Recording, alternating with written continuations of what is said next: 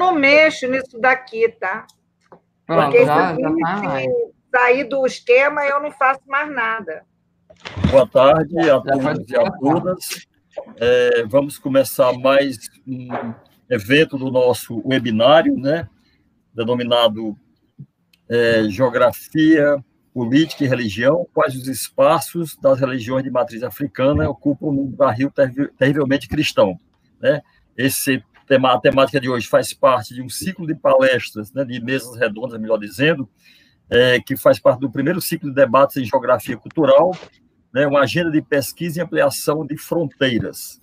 Por que essa agenda de pesquisa e ampliação de fronteiras? Já foi explicado desde o primeiro seminário, porque é justamente trazer temáticas para a seara da geografia, na qual essa discussão pode ser é, entendida no contexto da espacialidade, né, num contexto que vai ter objetivações na paisagem, na, no território, no lugar. Então, temas que eram tão bem é, é, estudados pela antropologia, pelas outras ciências sociais, antropologia especialmente, né, que trabalha muito com essa discussão associada às, às religiões, religiões de cultura de matriz africana, e agora a geografia é, já vem fazendo isso, né, e a professora Aurelice Corrêa, lá do NEPEC, do Núcleo de Estudo de Pesquisa e Cultura da UERJ, já faz essa, essa discussão há um certo tempo, né, a partir de sua tese de doutorado, trazendo isso também para a geografia. Podemos dizer que a professora Aurelice é uma das pioneiras na geografia para discutir essa dimensão dos cultos de matriz africana,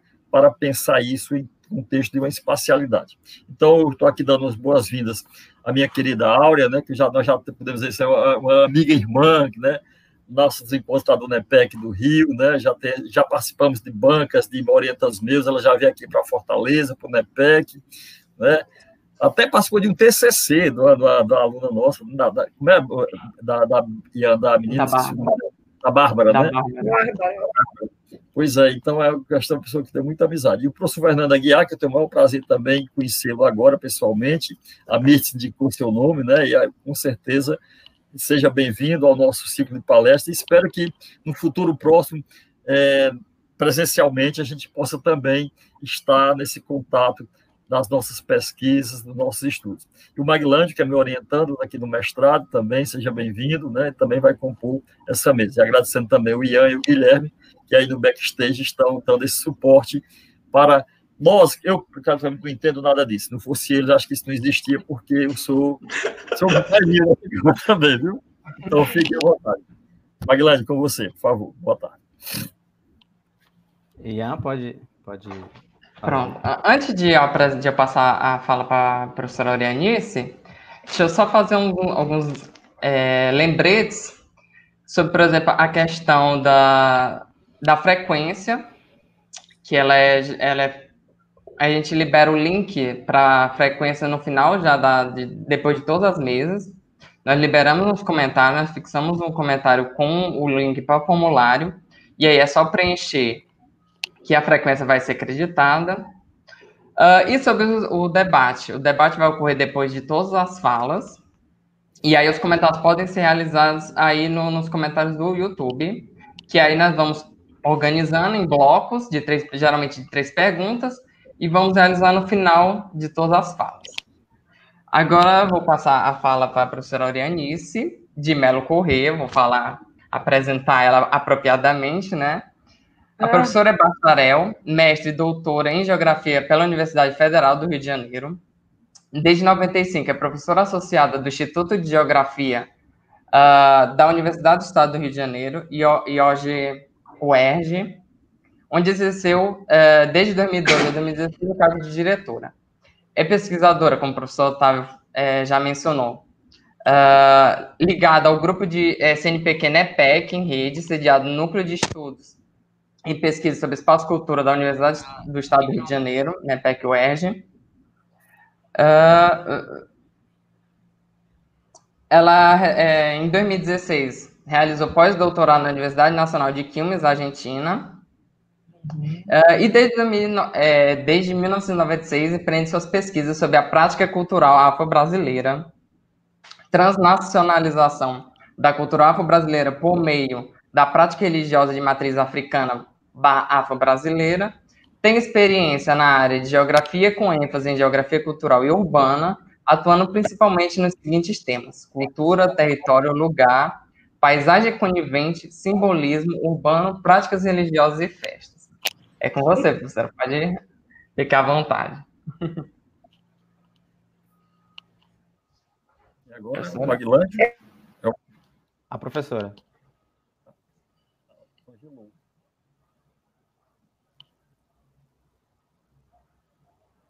Eu, eu acho que travou, professora. Travou. Então, o Maguilândio faz a apresentação. Isso. Ele, enquanto volta a professora. Pronto. É... Enquanto a professora volta, deixa eu apresentar Pronto. você, Mag. Uhum. O Mag da Silva Santos possui é, título de professor de, é, de Educação Infantil e Ensino Fundamental, séries iniciais pelo curso normal em nível médio, junto ao Colégio Nossa Senhora de Lourdes. É graduado em licenciatura plena em Geografia pela Universidade Federal de Campina Grande tendo recebido laurea acadêmica. Atualmente é bolsista CAPES no mestrado acadêmico em Geografia pelo Programa de Pós-Graduação em Geografia da UES. Integra o Laboratório de Estudos em Geografia Cultural da UES, onde desenvolve pesquisas em Geografia da Religião, subcampo da Geografia Cultural, com ênfase nas espacialidades das religiões brasileiras de matriz africana. Perfeito. É, queria que você colocasse aí a, o meu slide uma apresentação. Deixa eu abrir aqui. Que acho que o Guilherme caiu também. Hoje está com problemas técnicos. Pronto. Pronto, resolvido. Vamos começar. Então, é, primeiramente, boa tarde a todas e a todos. Eu sou Maguilândio, sou, sou aluno do professor Otávio, sou orientando dele, e estamos aqui propondo essa temática, essa, essa discussão muito válida, muito urgente para esses no nossos tempos, né, da nossa atualidade. Primeiro falando do tema, né, geografia, política e religião. Quais seriam os espaços que, das religiões de matriz a, a, a, africana? Quais espaços que ela ocupa em um Brasil que é terrivelmente cristão? Primeiramente, terrivelmente cristão por quê, né?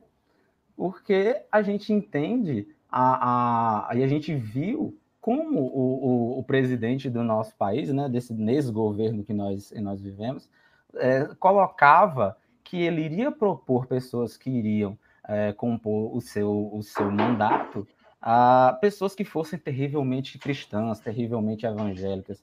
É uma proposta, é um, é um método de governo desse presidente. Então, a partir desse tema, como é que a gente consegue pensar uma, uma religiosidade de matriz africana nesse, é, nessa, nessa luta ideológica, nesse embate é, com as religiões que são hegemônicas no país? O tema está aí né, nessa, né, nessa polêmica sobre a relação política e religião. Pode passar, Ian? E para a gente começar, né, os nossos primeiros movimentos para colocar essa temática em, em, em, destaque, a gente precisa entender que existe uma relação tríade, uma relação entre religião, espaço e poder.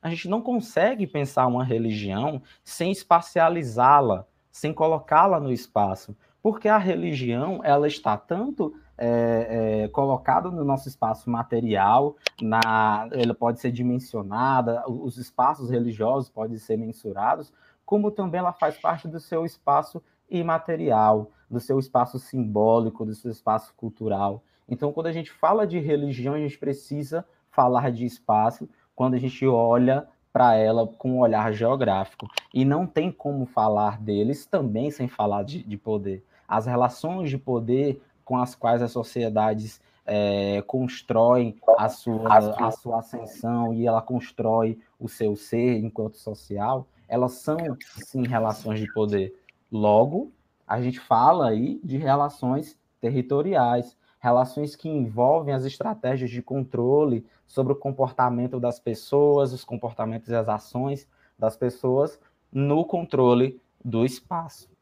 E colocamos como, como espaço é, observado aqui hoje o Brasil, um país que é, é hegemonicamente cristão, né? segundo os próprios dados do IBGE, a gente pode identificar isso, e, mas, mas só que é um país que tem múltiplas culturas religiosas é, convivendo em um, em um, único espaço. Culturas que podem estar vivendo tanto em uma é, é, uma coexistência pacífica, mas também podem ser marcados por instabilidade, por competição, e infelizmente também podem estar é, marcados pela intolerância e pela exclusão. Pode passar. É, um exemplo disso que eu trago para vocês para iniciar essa, é, é, esse nosso, essa nossa reflexão é entender a partir dos dados da intolerância e da violência religiosa no Brasil, que foram relatados lá no relatório do, do RIVIR, né? que é o relatório sobre a violência e a intolerância religiosa no Brasil, organizada pelo Ministério do, da Mulher, do, da Igualdade Racial, da Juventude e dos Direitos Humanos, o extinto Ministério. Né? Em 2016, ela, ele fez esse apanhado de dados que de cinco anos, de 2011 a 2015. E nesses dados, eu trouxe o exemplo sobre como que esse, é, a violência era expressa na imprensa, é, na imprensa escrita. Como é que as, as, as reportagens traziam os dados sobre a violência. E um desses dados é que a religião das vítimas em sua grande maioria, né, 53%, eram pessoas de matriz africana, de candomblé, de umbanda, é, e a religião da, dos agressores, em sua grande maioria, não foi informado, não era identificado nessas reportagens, contudo, quando é, eles eram identificados, eram evangélicos e católicos que estavam ali na ponta, como os maiores agressores nessas reportagens que foram tabuladas pela, pelo Rivir. Então, pode passar aí. É, aonde que a gente poderia encontrar uma, uma gênese para esse movimento de intolerância e de violência contra as religiões de matriz africana? Penso eu, juntamente com George Simmel, que lá na antiguidade, na antiguidade, os diferentes grupos eles estavam em contato, né, mantendo relações comerciais, sociais, culturais, e eles identificavam no outro as suas divindades. Quando percebeu que eram divindades diferentes, o, o George Simeon coloca que eles praticavam o que ele chama de um, um, uma posse ciumenta dos seus deuses. Cada um mantinha os seus deuses, toleravam a existência do outro deus, e por ele existir, para ele isso era uma, uma, uma prova de que o seu Deus também existe, e tudo ficava bem. Para o autor, o cristianismo ele é, inicia um processo diferente desse.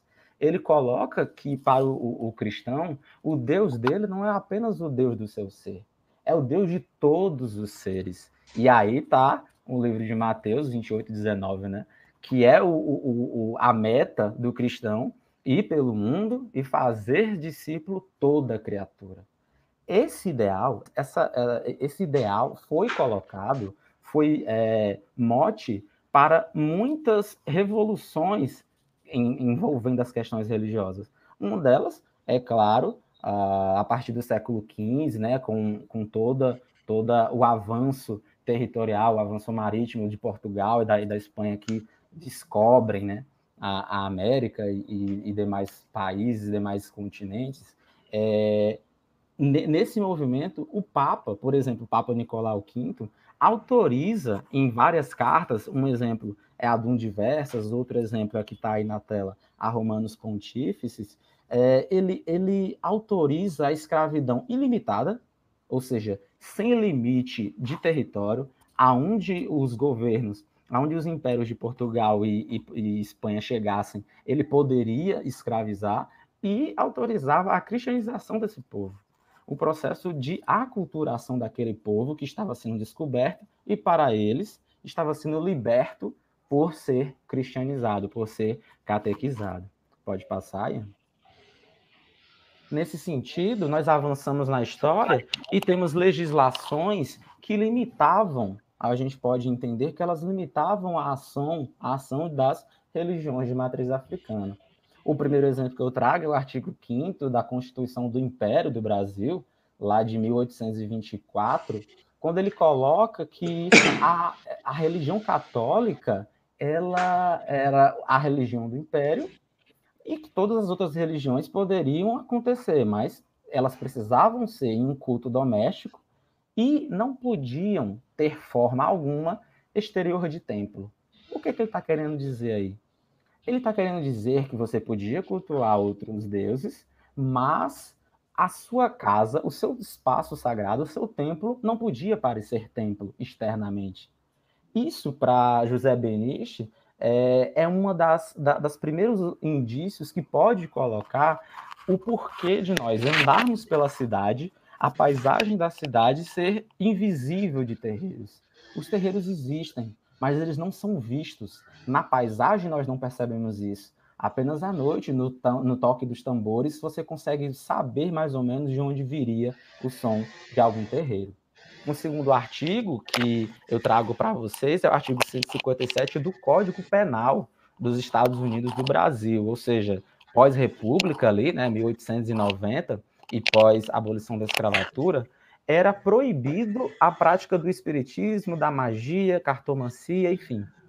O que, o que é espiritismo nesse sentido aí? Espiritismo eram todas as práticas espirituais, principalmente as práticas espirituais dos negros, que eram é, realizadas ali no, no, no Brasil, e era proibido praticar isso.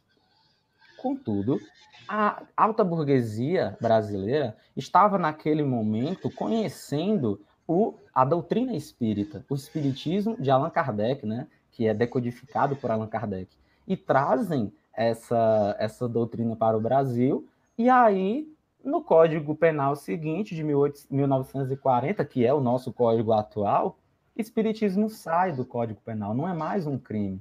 Entra-se a palavra charlatão, charlatanismo e curandeirismo, mas sai espiritismo. E é interessante nós percebermos que, na atualidade, muitos terreiros de Umbanda, por exemplo, candomblé também, mas geralmente Umbanda, muitos deles usam o termo casa espírita. Centro Espírita de Umbanda, Caboclo Fecheiro. Centro Espírita de Umbanda, de Maria Padilha. Sempre tem um, um termo espírita no meio.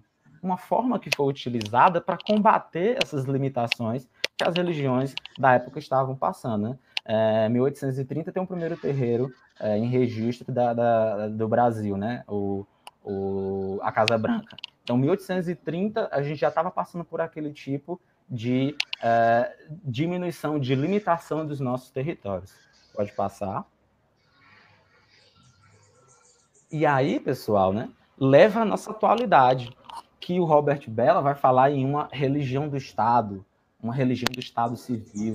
Ele analisa os discursos de vários presidenciáveis é, lá nos Estados Unidos e ele identifica no, nesses discursos falas que colocavam sempre a figura do poder da lei de Deus acima da lei dos homens, acima da lei dos do Estado, do Estado americano, que se coloca como o Estado mais importante de todos, mas acima dele estava lá Deus.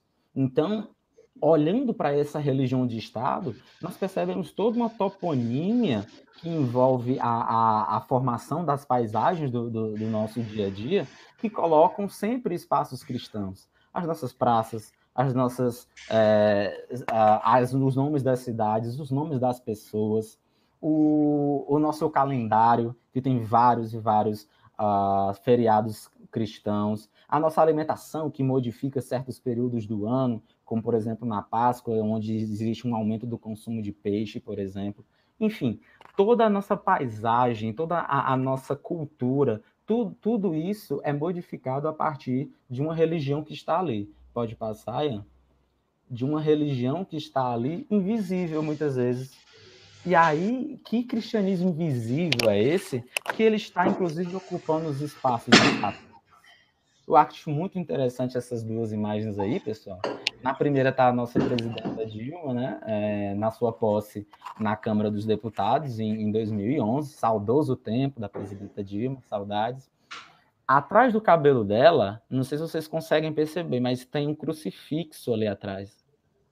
Atrás e isso virou é, é um, um, grande, um grande embate, um, uma, uma, grande discussão. Inclusive, vários livros, tra trago até um aqui para vocês verem.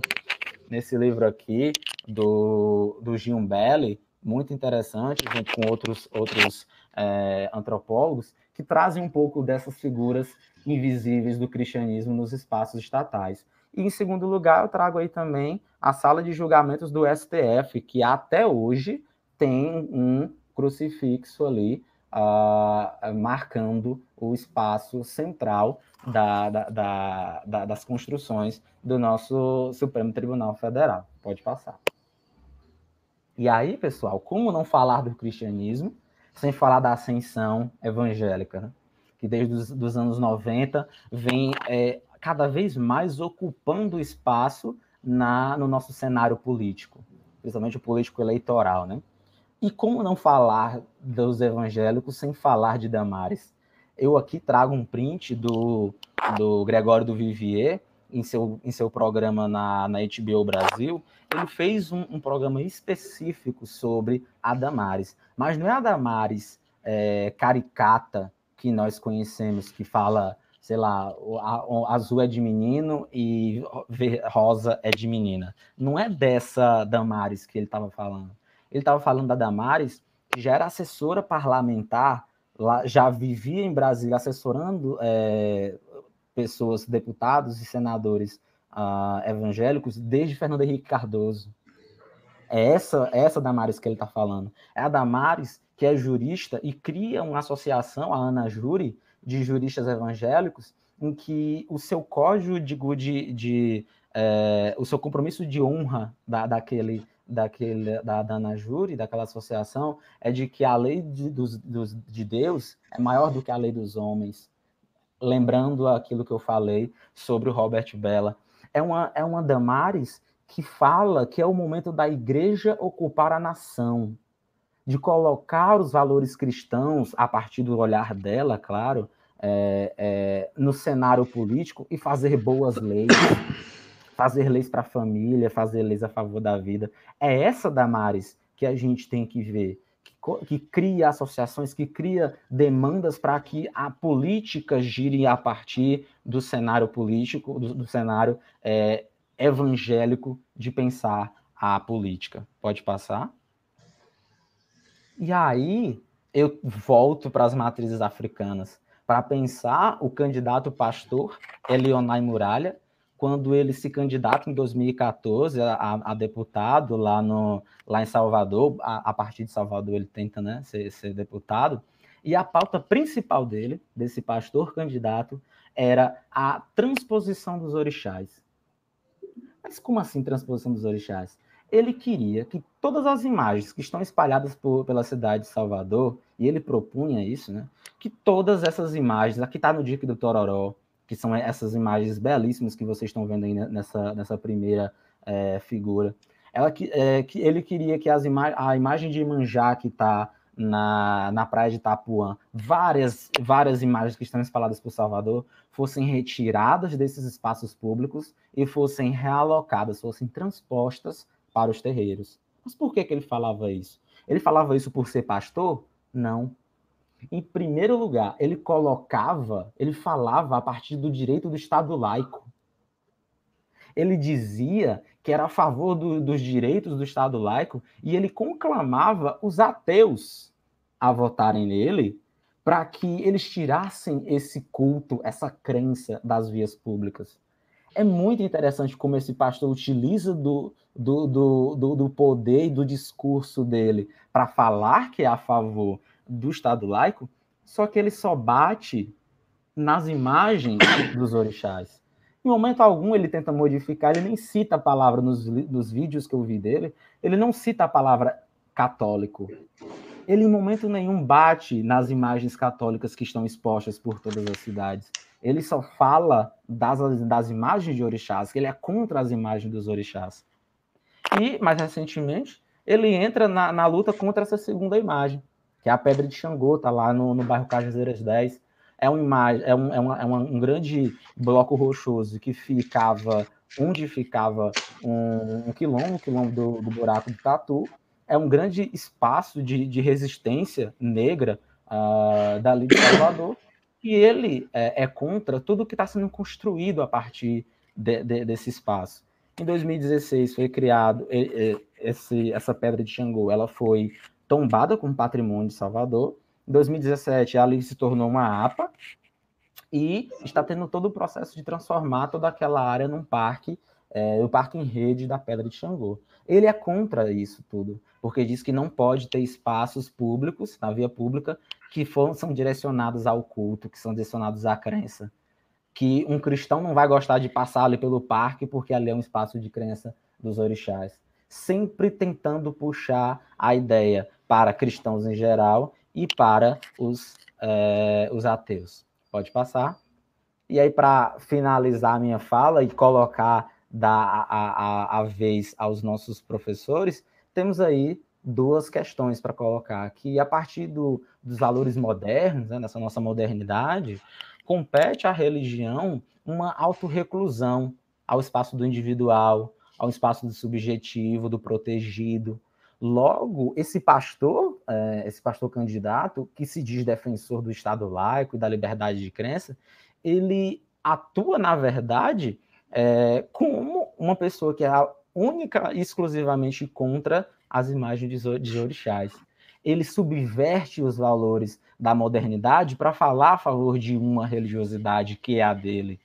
E, por fim, com esse mundo desencantado a partir da, da, da modernidade, a igreja, eu sinto que ela tem perdido lugar como um lugar, o um espaço hegemônico para a manifestação do sagrado, como um, um lugar hierofânico. Ele tem perdido espaço para o self, para o subjetivo, porque inclusive muitas igrejas evangélicas falam, né? É, quando, quando você vai para a igreja, você não está indo lá para encontrar o sagrado. Você está indo lá para levar o sagrado que habita em você e compartilhar com os demais. É para dar o seu testemunho que você vai. E aí os espaços sagrados eles estão perdendo desse no, nesses novos movimentos religiosos uh, um pouco da sua força enquanto um espaço unicamente hierofânico. Contudo, pessoal, todo o espaço da cidade, seja ele público ou privado, continua sendo alvo das estruturas, ele, ele é pleiteado pelas estruturas de poder, ele, ele é alvo das nossas, é, é, do nosso entendimento do que é territorialidade, ele é alvo do controle das ações e dos comportamentos das pessoas. Então a gente tem que tomar muito cuidado com isso, nesses valores é, da modernidade que muitos advogam, mas que tem sim valores religiosos lá por trás. Pode passar, Ian. Aí está o meu referencial para a apresentação de hoje. Pode passar mais uma vez. E modo pé a todos. Eu agradeço, muito obrigado. É, é um pouco disso. Acho que agora já está tudo direito com a professora Áurea. Acho que, acho que ela pode dar uma palavra. Posso falar? Pode. Bom, é, boa tarde, é, desculpa aí, porque teve uma queda da internet, de Murphy, coisas que acontecem, mas eu consegui ouvir boa parte da, da apresentação do Maglândio. É, eu queria mais uma vez agradecer o Otávio, o carinho aí com todos daí do, do US, pelo convite. Queria tomar a benção aos meus mais velhos, aos meus mais novos, aos meus iguais né, pelo dia de hoje. E, e muito da minha fala, Maglane, vai é, concordar com a sua, até mostrando um pouco da minha experiência é, é, com a política, né? Porque nós estamos falando geografia, política e religião. Eu achei bastante instigante esse tema. E aí eu pensei em fazer um pequeno retrocesso do que eu venho trabalhando desde 96, aí eu não sei se eles têm aí as minhas imagens, que tá, já eu começo falando quais são os conceitos que eu vou trabalhar. Tem as imagens? Eu não estou vendo. Ah, tá bom. Então, a prática cultural pode passar, por favor. É, eu não sei trabalhar com isso. Bom, e aí eu vou trabalhar os, nessa minha fala hoje os conceitos de território, territorialidade, geossímbolo, paisagem conivente, circularidade cultural e cosmolocalidade. Isso é que eu venho trabalhando desde 96, quando eu comecei a fazer minha pesquisa sobre a Irmandade da Boa Morte. Na Irmandade da Boa Morte, gente, eu comecei a notar que nós tínhamos duas territorialidades uma dada pela prática católica apostólica romana, que elas eram obrigadas a, a, ter, a fazer, e uma que era subjacente, porém extremamente potente, e que dava coesão àquele grupo de IAs, de Irmãs da Boa Morte, que era o candomblé. E eu precisei entender candomblé, só que eu não sou nem antropóloga, nem historiadora.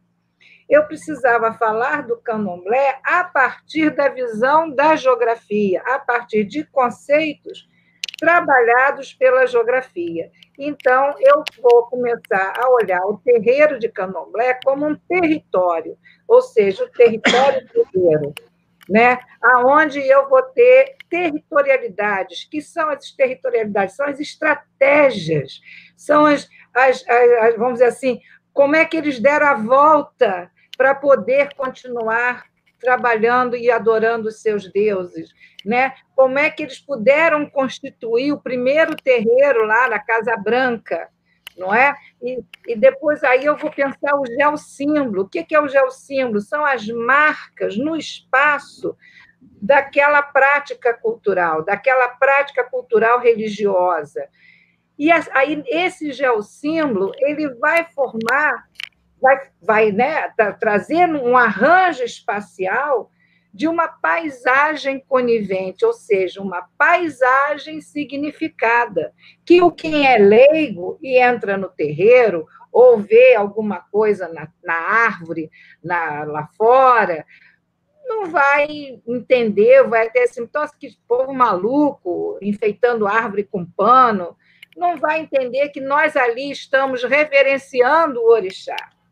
E a questão da cidade cultural é um conceito que eu também trabalho, que eu não entendo, principalmente quando eu comecei a estudar Boa Morte, é sincretismo, entendeu? Ah, não, elas precisaram ser católicas para. Não, não foi isso. Não houve momento nenhum arrego, não houve momento nenhum é, rebaixamento de nada.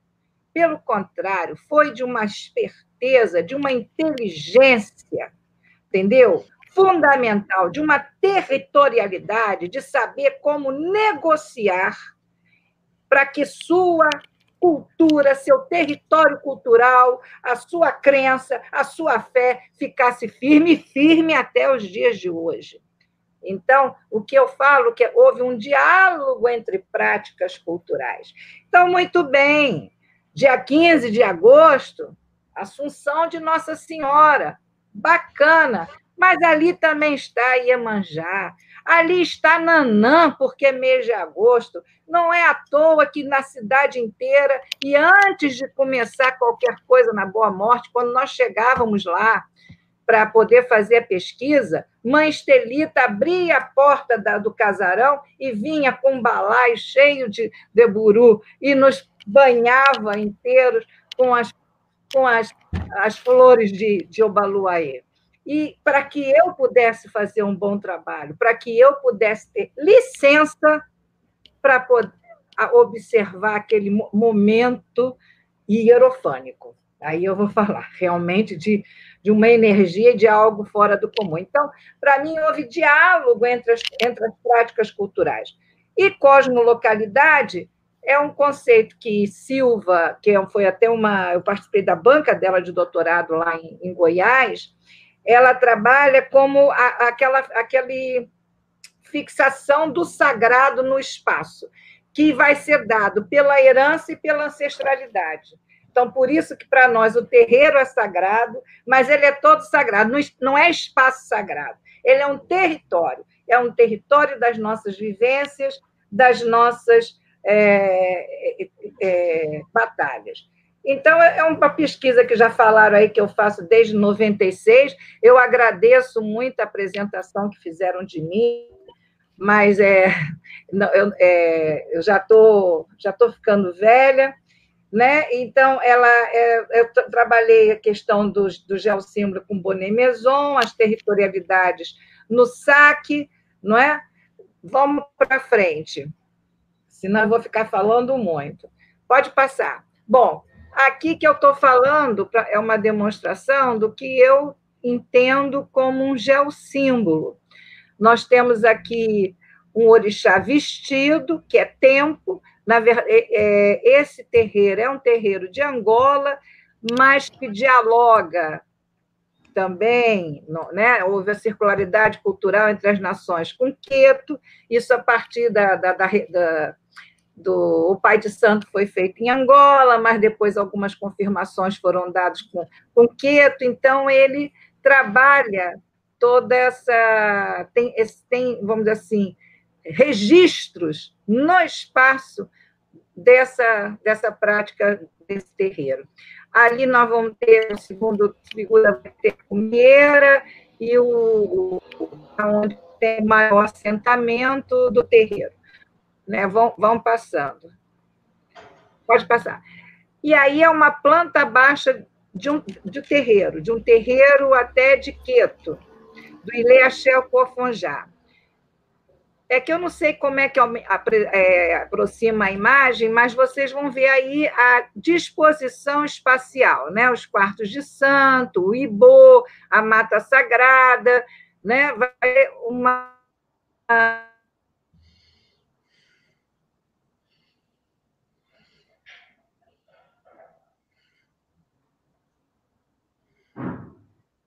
Acho que a professora caiu de novo a internet. É, deu uma travada na professora.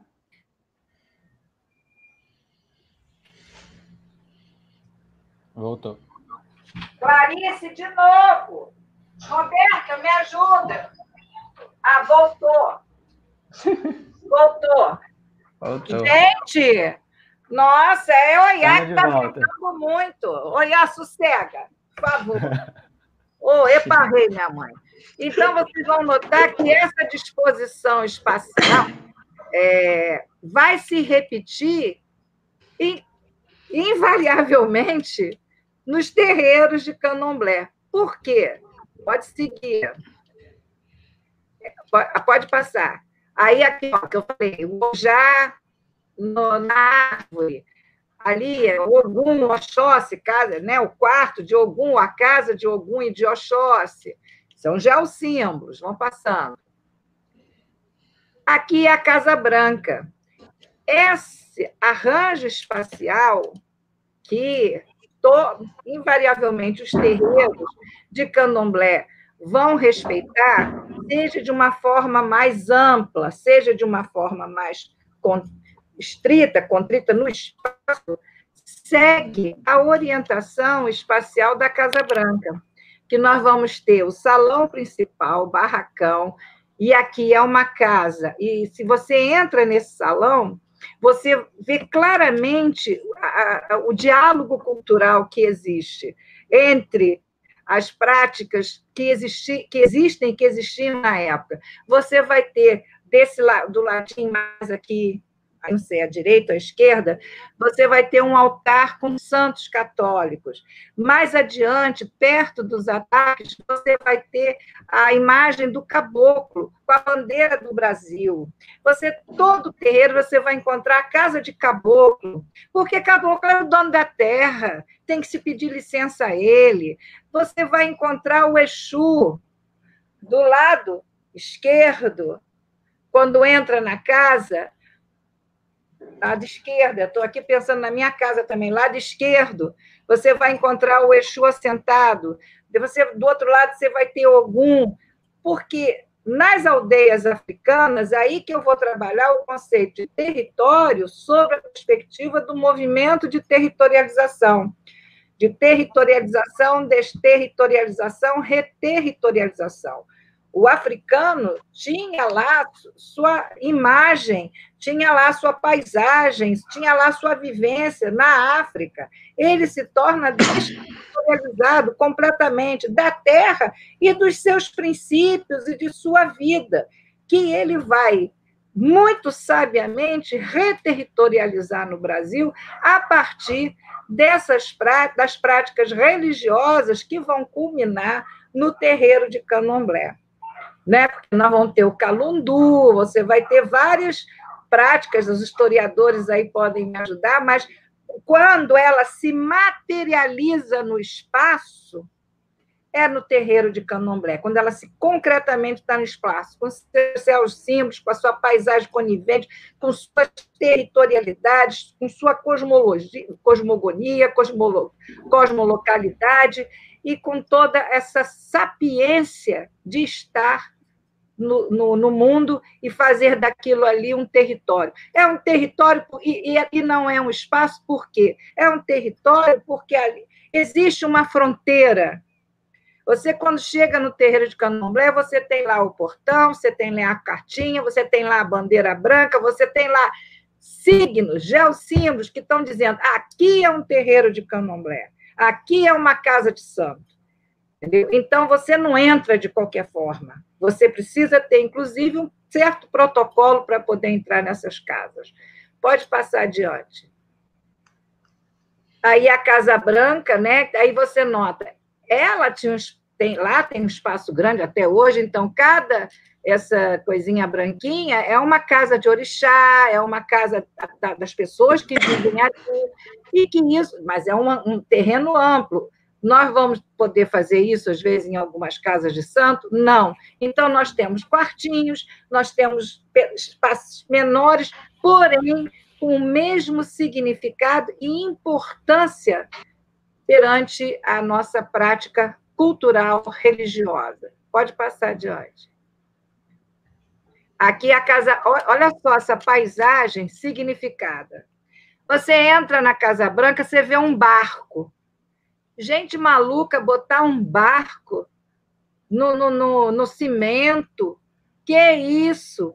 Gente, esse barco aponta para a África. Esse barco aponta para o retorno o eterno retorno, esse barco é a tradição.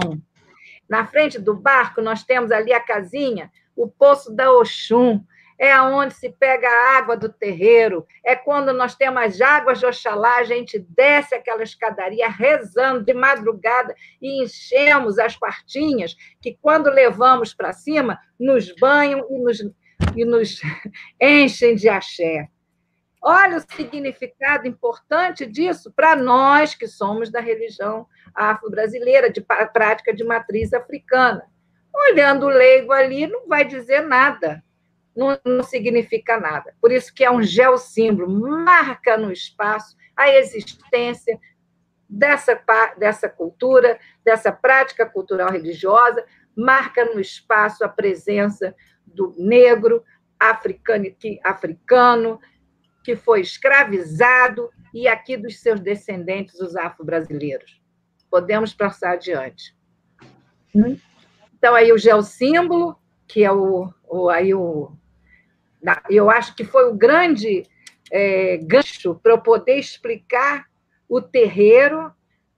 Isso aí eu, foi uma coisa assim, foi dado, acho que foi intuição, eu lendo Bonnet Maison em francês, e aí, nossa, é, é aqui, porque eu não podia ficar falando do terreiro de candomblé, de espaço sagrado, de espaço forfano. Para a gente não tem isso.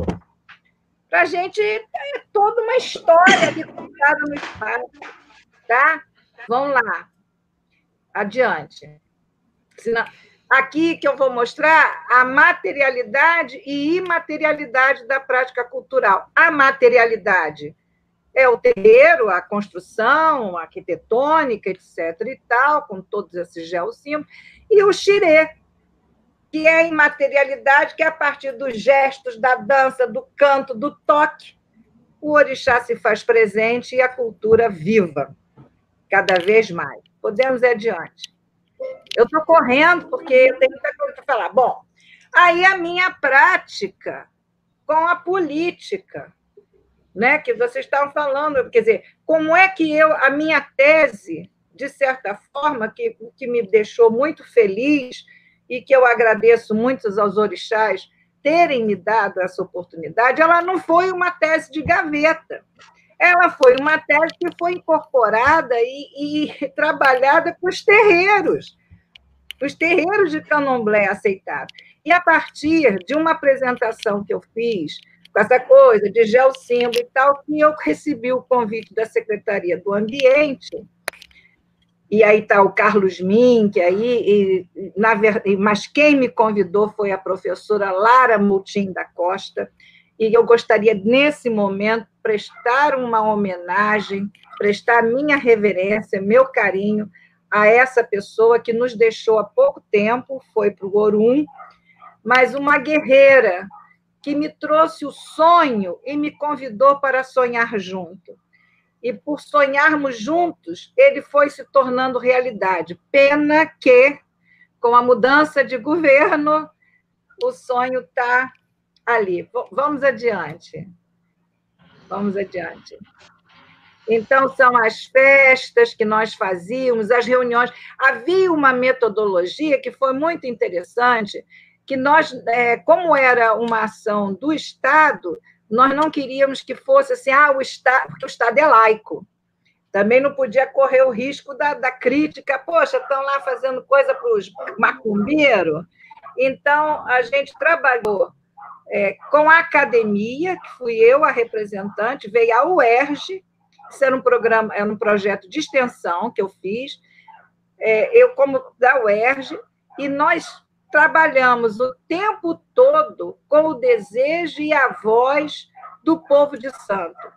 Durante praticamente três anos, nós fomos a todos os terreiros de candomblé aqui no Rio de Janeiro, fazer palestra, conversar, mostrar qual era a ideia, recebíamos opinião de todo mundo, fazíamos reuniões que eram assim interessantíssimas, capitaneadas na época pela mãe Beata de Emanjá, que também já está no Orum, mas hoje em dia tem o filho dela, que está à frente do Ileomil Juarô, espetacularmente na frente, está vindo como doutor também aí. Então, foi também um trabalho que nós fizemos com a comunidade. Vamos adiante, essas são as palestras. Aqui, tá vendo? A gente com, com eles participando, tem aqui o Carlos Frederico também, que era da UFRJ, que é da questão ambiental, então era um expertise em ambiente, mais um. Tá esquisito. Tinham outras fotos. Pode ir adiante. Senão...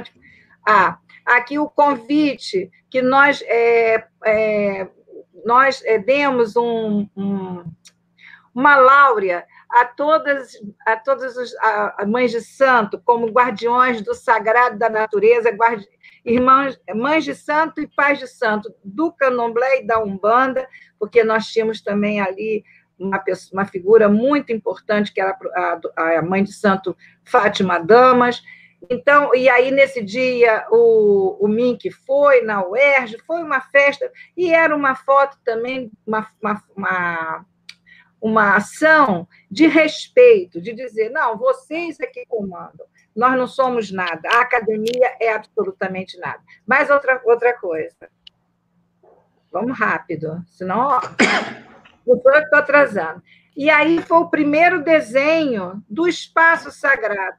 Qual é a importância desse espaço? Foi a primeira pensamento de ter. E, e como isso é importante agora, que nós temos um, um ministro do meio ambiente, que é um. Eu ia falar um palavrão, mas vocês entenderam. É um M, entendeu? É a primeira ação que nós fizemos de uso público religioso em áreas de conservação ambiental. Esse estudo foi importantíssimo, porque a, a curva do S aqui, dali do Parque Nacional da Tijuca, no Rio de Janeiro, já historicamente era um espaço utilizado para o povo fazer suas oferendas como tem lá em, em Salvador o dique do Tororó, que a gente tem o, o presente da Oxum, na, na época da, da festa de Iemanjá, quer dizer, que são lugares que, historicamente, o povo de santo vai e usa para colocar suas oferendas e para fazer suas celebrações.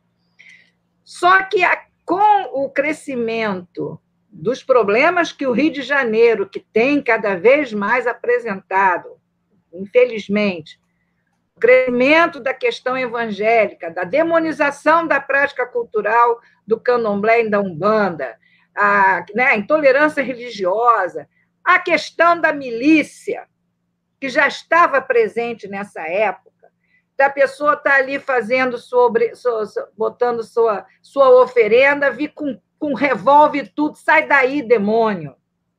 Então, o Estado atento e fazendo aí o link com a questão ambiental, depois fazer esse projeto. E aí foi a, isso também era uma demanda da professora Lara Moutinho da Costa, que falou, Áurea, essa questão do geossímbolo é que vai nos ajudar de colocar ali como um lugar né, já consagrado, né, um espaço já consagrado para o uso religioso. Posso o próximo, por favor. Então, aí, como é que ficou ah, o final? Foi tudo pensado. Essas bolas em marrom foram é, os lugares, os locais é, identificados por um babalaô que nos assessorava, junto com filhos de santo de várias casas de candomblé do Rio de Janeiro, que recebiam bolsa de estudo, que ficavam estudando o espaço e vendo, não, aqui foi feito para algum, ali não, ali tem mais para Xangô. Olha, aqui com certeza tem que ser Exu, porque sempre tem a entrada, a entrada é por aqui. E aí isso foi toda essa informação trabalhada ali no cotidiano, eles viram, eles estudaram, foi então passado por uma arquiteta que faz a planta e esse projeto que estava, pode vir, pode ir adiante, é, foi apresentado publicamente, aí as mães de santo que, que sempre nos ajudaram, aqui segurando o troféu, Paz Exito, Douchum, ali a Graça do, do Mir, eu, a Lara Moutim da Costa, minha amiga, que, que Oxalá te proteja, que, que Xangô e Ogum esteja lá te protegendo. Carlos Frederico, mãe Beata de Amanjá, minha linda também, adoro. É, meninazinha da Oxum, a mãe Fátima Damas, e por último aqui a mãe Torodi, que é uma mãe de santo que eu tenho hoje em dia trabalhado, estou fazendo uma pesquisa com ela. Isso foi apresentado, foi apresentado publicamente, só estava lá o cumpra-se quando o governo do Estado, que era o Sérgio Cabral, briga com o PT, que isso é, foi possível no governo é, do, do PT, foi possível pensar isso de forma ampla, sem preconceito, sem medo de ser feliz. Foi na era Lula, no lulismo, depois com a Dilma. É, Dilma recebeu a meninazinha da Oxum, tem foto dela com a meninazinha da Oxum. O Lula recebeu ah, aqui do Rio de Janeiro uma mãe de santo. Nossa, esqueci, é, meu Deus, está me faltando o nome, é tão importante. Tem foto dele com ela, ali do Miguel Couto, pessoal de Miguel Couto. Ih, meu Deus, estou ficando velha mesmo, estou esquecendo o nome. Enfim, é, foi possível, foi possível ousar, mas mudou, entrou um pessoal evangélico na Secretaria do Ambiente, o Minx pediu exoneração, foi exonerado pelo, pelo Sérgio Cabral, pediu, saiu, entrou o Índio da Costa, era uma secretaria que foi toda aparelhada por quem? Pelo Haroldo de Oliveira, vocês estão vendo o nível, enfim, vamos para frente. E aí esse sonho ficou resguardado. Essas fotos aí é do meu da minha experiência de agora, né? Que, que o Merlândio ouviu eu falando da outra vez, mas eu não tinha, não tinha foto, eu não botei foto, não botei ainda nada, que seria sobre esse novo normal nos terreiros, que eu estou tra trabalhando com Mãe Torodi, e estou né, fazendo a pesquisa, eu estou desde março com essa pesquisa, né? E, e aí que foi interessante que eu estou trabalhando, estou fazendo essa pesquisa por meio do WhatsApp, porque não, o novo normal não nos permite ir a determinados lugares e tal. E aí eu achei essa, essa, essa questão super interessante, que foi uma nova, uma territorialidade que a mãe Torodi é, engendrou. Veja bem, estar na, na internet, estar no Facebook, já é comum. Eu tenho, né, eu vejo pais de santo até de Portugal botando, tem suas páginas na internet e tal. O que eu estou falando é de um atendimento espiritual cotidiano que a mãe de santo começa a desenvolver, né, quando dá a pandemia e os filhos de santo começam a ter problemas emocionais, as pessoas ficam nervosas porque, presta atenção, primeiro pavor do povo de santo, desse povo sofrido, é perder o emprego. A maioria das nossas IAs são domésticas, empregada doméstica, faxineira, que tum, perdeu. Como manter esse povo? Como trazer esse povo unido e unido na fé aos orixás? Então, foi estabelecido um protocolo. Nós continuamos fazendo o sagrado, né? Nós temos aí a foto de uma saída de um orixá, um, Oxalá, aqui, aí as, as, todas com máscara, é o uso da máscara, o álcool em gel, a limpeza total. Houve, então, todo. A Mãe de Santo estabeleceu todo um protocolo, e todos os dias, gente, todos os dias, de manhã, de tarde, de noite, está o grupo presente. E eu aí fiquei assim, eu estou apaixonada e por isso que eu precisei usar o conceito de comunidade destino, porque não dava para fazer essa pesquisa sem estar completamente envolvida por esse grupo. E eu tenho, entendeu? Vamos passar adiante. Aí, todas com máscara, respeitando o distanciamento social. Olha que bonitinho. Mais outra, outra, outra foto. Aí, todo dia, tem uma, uma mensagem né, de Exu. Quando é na segunda-feira, então, Exu. Quando é na sexta, vem lá para Oxalá. É, a mãe de santo fala, ela tem sempre, ela grava um áudio, o pessoal responde, não, eu estou assim, eu estou assado. E eu comecei a observar também que, em março, havia um desespero, um desespero muito grande, por, não por causa do isolamento social, mas pelo abandono social que eles estão vivendo, que eles vivem, entendeu? Então tinha que ser feito alguma coisa. E essa mãe de santo foi rápida, porque os terreiros, e são essas mulheres negras, o, o, o Silvio, naquela entrevista da, lá da no Roda Viva ele falou, é nos terreiros que tem a resistência, são essas mulheres negras que estão aí, ó, a punho, trazendo no laço a, a verdade da nossa prática cultural e da, e da religiosa. Vamos à frente. Ó, se eu estiver me empolgando, aí tem, tá vendo? Ó, Orixá, torne-me forte para lutar e vencer. Salve o Senhor da Terra. Cada, todo dia tem o dia inteiro, vai adiante.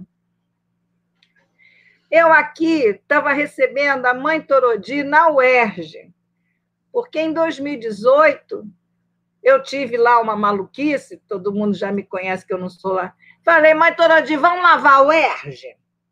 Porque a UERJ estava num desespero, numa M danada, e esses governadores malucos querendo acabar com aquela beleza, aquela universidade pioneira nas cotas, pioneira no, no, no, respeito à diferença, à diversidade.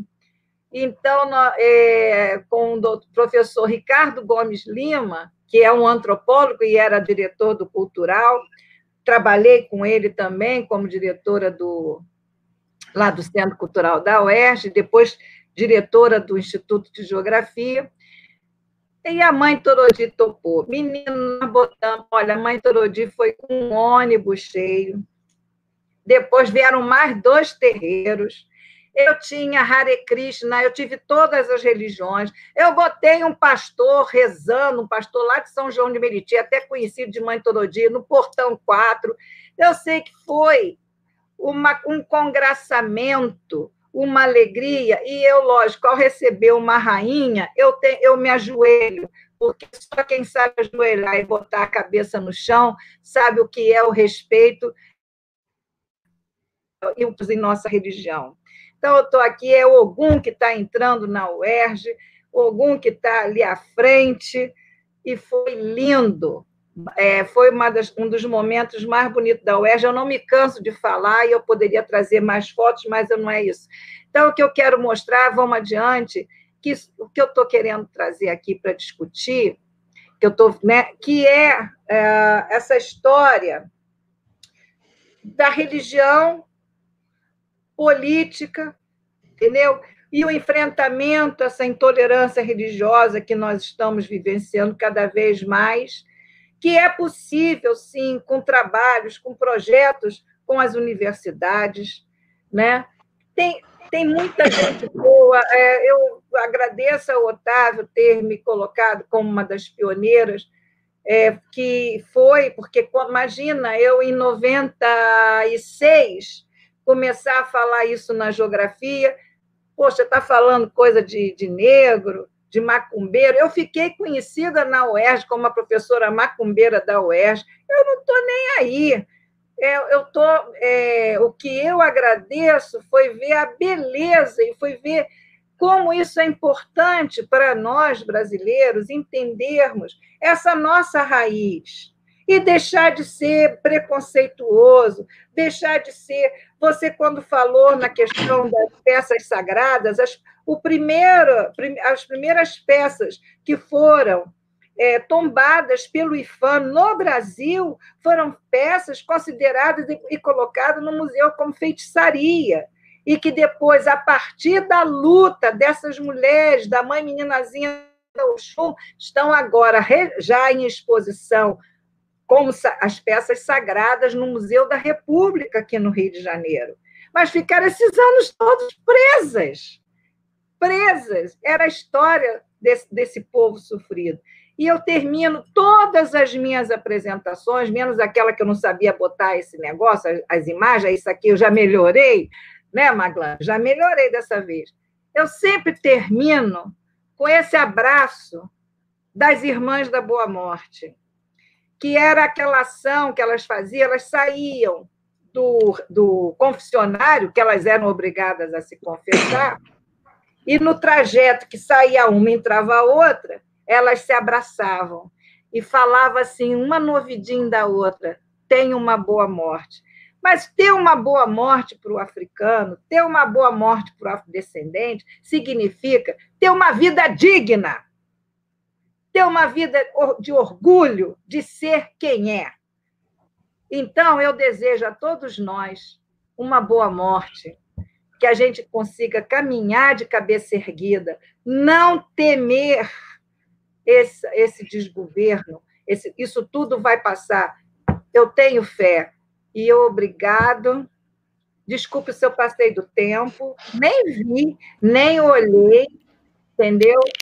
Eu aí hoje Acontece, é malucos de me convidarem, mas eu agradeço muito. Fernando, desculpa se eu falei demais, mas eu tomo, eu tomo isso como. Eu estou aposentada, mas Xangô não me deixa parar de trabalhar. Você está entendendo? Essa é a questão, porque justiça tem que ser feita. E nós vamos continuar na universidade pública, que é esse é o trabalho que o Otávio está fazendo, que o Ian está participando, que o Maglândio está aí estudando. Essa universidade pública de qualidade, né? essa universidade diversa, aberta ao livre pensar. Muito obrigada, desculpa. E eu não sou candidata. É, é a gente que agradece, professora, pela maravilhosa exposição. Bom, vou passar agora a, a fala o professor Fernando José Ferreira Aguiar, que é professor adjunto do Departamento de Museologia da UFS é, e professor permanente do Programa de Pós-Graduação em Arqueologia, também da UFS. Ele é doutor em Educação pela, pelo Programa de Pós-Graduação em Educação pela Federal de Sergipe, mestre em História Social pela Universidade Federal da Bahia, graduado em História pela Federal de Sergipe e em Comunicação Social, Relações Públicas pela Universidade Tiradentes. Uh, atua principalmente com temáticas ligadas às áreas de religiões afro-brasileiras, história da África, mundo de as, é, diaspórico negro, escravidão e liberdade, decoloni, decolonialidade e perspectivas negras indígenas, arqueologia pública, arqueologia e interfaces disciplinares, políticas culturais, culturas populares, relações étnico-raciais, história e cultura afro-brasileira e indígena, sociomuseologia, comunicação e educação em museus. Professor, pode ficar à vontade. Eu quero imensamente agradecer o convite que me foi feito, dizer da minha satisfação estar aqui colaborando com vocês, agradecer primeiro ao Maglândio, né, ao professor Otávio, agradecer a Mirtes, a Mirtes é uma querida que eu acompanho desde a graduação, fiz parte da banca do mestrado dela e tal, ter a oportunidade, a satisfação de conhecê-los, inclusive a professora Áurea, que eu já li, que eu já tinha informações sobre ela, mas não sabia quem, quem fosse, mas li com muito gosto e carinho e aprendi com os ensinamentos das irmãs da Boa Morte de Cachoeira, com as lições que elas nos pregam para a vida. É, quero agradecer imensamente. Quero pedir permissão a vocês para é, estabelecer um, a minha fala a partir de uma epistemologia transgressora. E digo isso pois eu sou do campo da história e do campo da comunicação, e vou trabalhar basicamente com alguns poucos conceitos. Que conceitos serão esses? Primeiro, o conceito de epistemologia das encruzilhadas, do Luiz Rufino. Segundo, na perspectiva de entender não só a questão pedagógica, mas a questão da insistência, da resistência, enquanto uma concepção gerada a partir da dimensão de Exu, não do Exu demonizado, mas da interface de Exu com o movimento, com a comunicação e com a existência. Vou trabalhar também com um conceito caríssimo para nós da que trabalhamos com uma museologia, que é o conceito de o indizível. É o indizível que revela.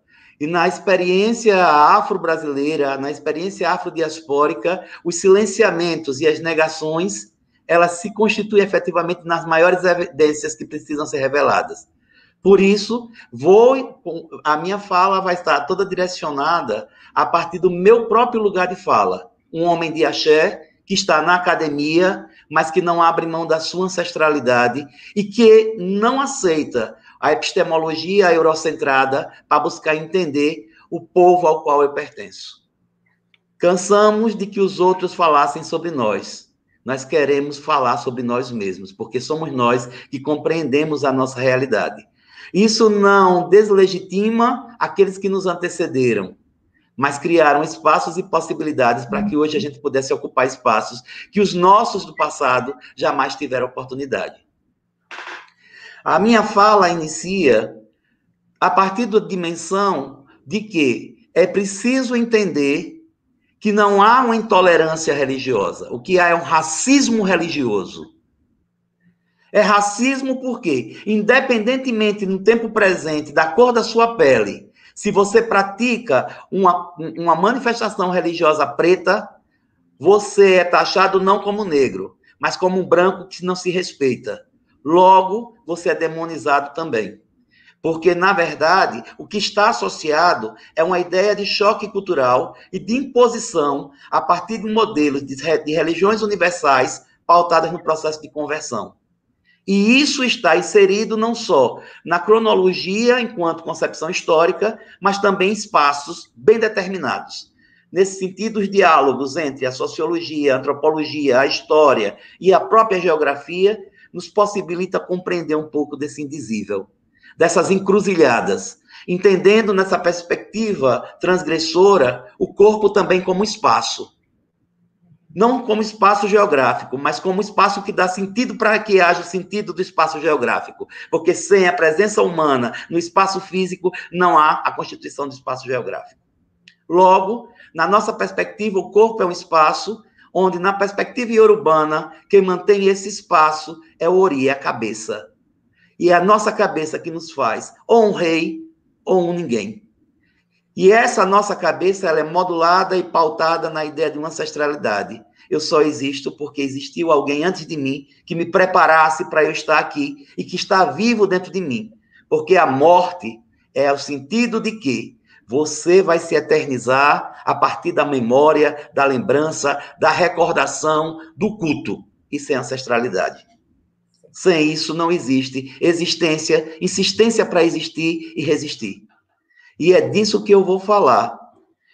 Ah, pegando um pouco o gancho da concepção apresentada inicialmente pelo, pelo o, o, o Maglânio, é interessante a gente notar que, desde o Brasil colonial, povos de várias territorialidades, com várias concepções diferentes de culturas, foram projetados da pior forma possível para cá, que é justamente uma diáspora.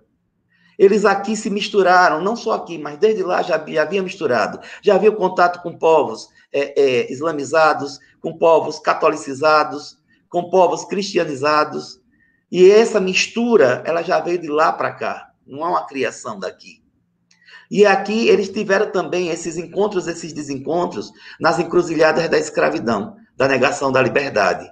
Mas eles, apesar de ter uma prática comum no Benin, da árvore do esquecimento, onde antes de partir no navio negreiro, eles rodeavam a árvore, só que os, os católicos ibéricos e traficantes brasileiros não sabiam que a árvore também é, é, é deificada e é um ancestral e representa os mortos. Ao invés de darem a volta na árvore para esquecimento, a árvore era um motivo de que, aonde ele chegasse, essa árvore estaria plantada, porque seu corpo era território, seu corpo era espaço sagrado, seu corpo era um lugar pleno de memórias, pleno de existência, pleno de vidas que antecederam a sua própria vida. Porque as vidas que não existem materialmente só têm sentido de existir na vida material que lhe prega culto, que lhe rende lembrança, que lhe dignifica, que lhe presta louvor. Nisso, eles foram transpostos para cá, e aqui ressignificar em outros territórios, em outras territorialidades, em outras condições, um conjunto de práticas e manifestações que, de forma contraditória, mesmo na condição de escravizados, marcaram profundamente a identidade e a cultura nacional a partir de tudo o que efetivamente o Estado coibia, proibia e temia. E o que eles mais temiam significou na ferramenta operacional da própria necessidade de existir que são os valores tradicionais desses determinados grupos que aqui vieram e ressignificaram e ressemantizaram. Logo, ao longo da colônia, nós vamos ter um conjunto de legislações pombalinas, legislações manuelinas, que vão coibir toda a prática. A igreja vai logo, a igreja católica vai logo pensar a ideia de esses tantos nativos, os indígenas, quanto os povos originários, quanto os povos africanos eram desprovidos de alma. Logo, era necessário catequizar, pacificar, para destruir, para dominar, para ocupar, para ter mão de obra, para produzir, não para todos, mas para o Estado e para a igreja, porque Estado e igreja estavam correlacionados. Então, a nossa história começa a partir de uma dimensão de negações, de escravidão, de escravidão, e mais que isso, de exploração, de extermínio.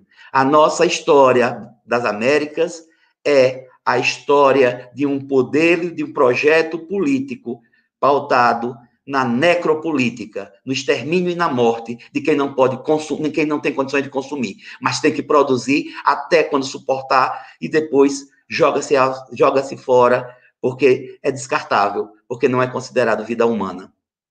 E assim a gente começa a pensar que com a abolição da escravidão e em seguida o golpe republicano apoiado pelos antigos proprietários de escravizados vai introduzir uma república, uma república que vai ter também uma base de, luta e legitimação por parte de grupos cristãos evangélicos, os batistas, que desde a Bahia já pressionava por um processo de laicização do Estado. Mas a laicização para os cristãos e não para os cristianizados, nem para os catolicizados, nem muito menos para aqueles que não se enquadravam nesse perfil. Daí, com a abolição da escravidão, a questão negra passa a se constituir em caso de polícia, porque eles estão libertos, mas não há um projeto social, nem de, de indenização, nem de reparação, nem de nada. A demonização se dá a partir da concepção de que o negro passa a se constituir em um perigo eminente para a manutenção da ordem social, da higiene e do controle moral. Logo, o primeiro código penal que você se refere é, é um código extremamente grosso, pesado, pior do que a legislação do período imperial. Inclusive, vai colocar as práticas afro-religiosas na mesma condição que a jogatina, que a prostituição, que todas as questões que estão vinculadas ao submundo, que é ameaça para a sociedade é, tipicamente desejada do ponto de vista da higienização. Ser preto, além de ser demoníaco, é uma ameaça à manutenção da ordem social, é uma ameaça ao processo de racionalização, urbanização e higienização dos espaços geográficos, dos espaços urbanos, dos espaços sociais, dos espaços culturais. Logo, era necessário exterminar os índios e esquecer, menosprezar e não subestimar a capacidade dos pretos. As cidades e os espaços e os territórios efetivamente controlados e ordenados pelo Estado não eram pensados para esses grupos. Logo, demonizar, excluir, rechaçar, destruir, minimizar, negar, silenciar, passaram a ser práticas cotidianas amparadas legalmente por parte do Estado. Certamente que, com a construção da perspectiva de uma identidade nacional, a partir da ideia do, do Estado, do, do, do governo provisório de Getúlio Vargas e depois a implantação do Estado Novo, começa-se uma mais forte repressão ainda, ainda que se pensasse uma ideia e uma noção de se construir uma identidade nacional a partir de um conceito de brasilidade. Essa brasilidade pautada na concepção de um concurso que houve ainda no século XIX, através do Instituto Geográfico Brasileiro, Instituto Histórico Geográfico do Brasil, onde é um estrangeiro que vai construir a metodologia para a construção de uma história do Brasil uma história racial, uma história que é contada a partir da contribuição das três raças, da branca, da negra e da indígena. E pior que isso, chegando aqui às ideias do racismo, a partir de Nina Rodrigues, no processo de construção da antropologia cultural, e rechaçada, e, e pautada, desculpa, pautada também na ideia do racismo via o conceito de folclore trabalhado por Silvio Romero, o Sergipano de Lagarto. Que, inclusive, vai deixar muito bem claro o lugar de cada indivíduo na ocupação dos espaços a partir de uma metáfora da Casa Grande. A sala de estar para a elite branca, as cozinhas para os pretos, e os pomares e os quintais para os, para os indígenas. E essa ideia, dentro dessa brasilidade, vai estar o tempo todo reproduzida, inclusive reproduzida também na dimensão da obra Casa Grande Senzala, que já lá o autor, mais tarde, vai apoiar o salazarismo português e vai, vai fazer um, um, uma verdadeira declaração apologética à contribuição superior do elemento ibérico na formação do povo brasileiro. É importante que a gente ressalte que todo, ao longo de todo esse processo que eu estou tratando de uma forma muito simplória por conta do tempo, e que eu podia elencar, podia ilustrar, mas aí eu perderia muito tempo, dada a questão dos limites, e aí eu já lanço questões provocativas, é, homens, mulheres, crianças, adolescentes, idosos, velhos, porque para nós africanos a ideia de velho não é de descarte. Velho é uma biblioteca viva, é a fonte de sabedoria. Sem o velho, sem a mulher e sem a criança, não tem ancestralidade e não tem vida. O velho, a experiência e o conhecimento. A mulher, a continuidade.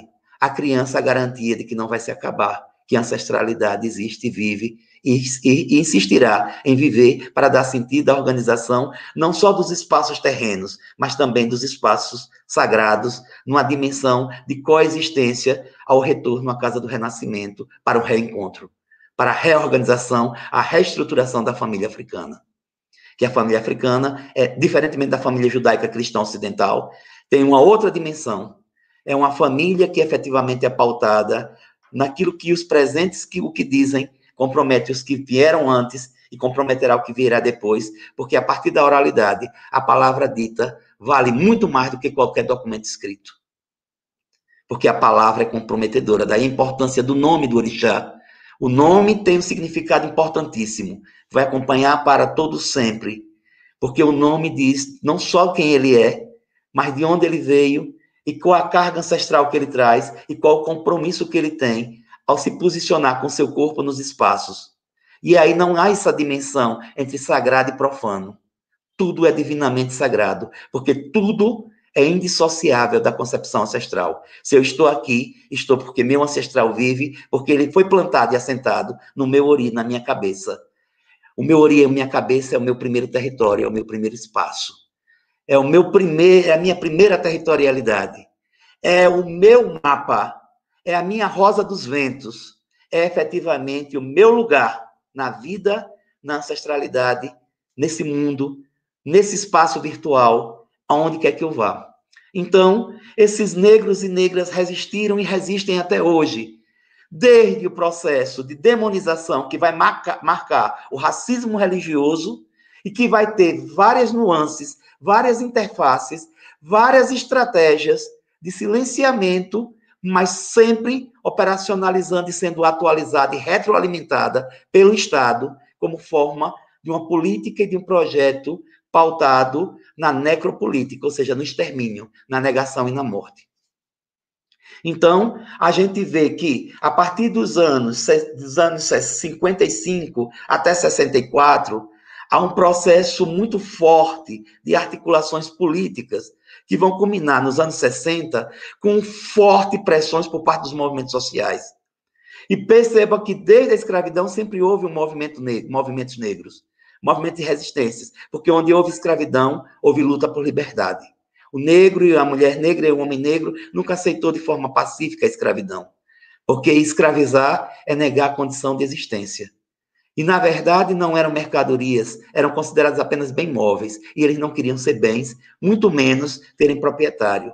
Porque o proprietário de cada indivíduo é a sua própria cabeça na concepção epistemológica das próprias encruzilhadas. E são essas encruzilhadas históricas que fizeram com que negros e negras criassem estratégias de insistência para existir, resistindo sempre. E continuamos até hoje nessa perspectiva. Nós não nos cansamos. Nós fomos forjados na luta, na negação e no silenciamento. Não é um Estado que vai nos destruir, porque os que vieram antes de nós nos legaram a força para poder lutar, de não aceitar pacificamente. E nós, se nós estamos aqui, foi porque eles existiram.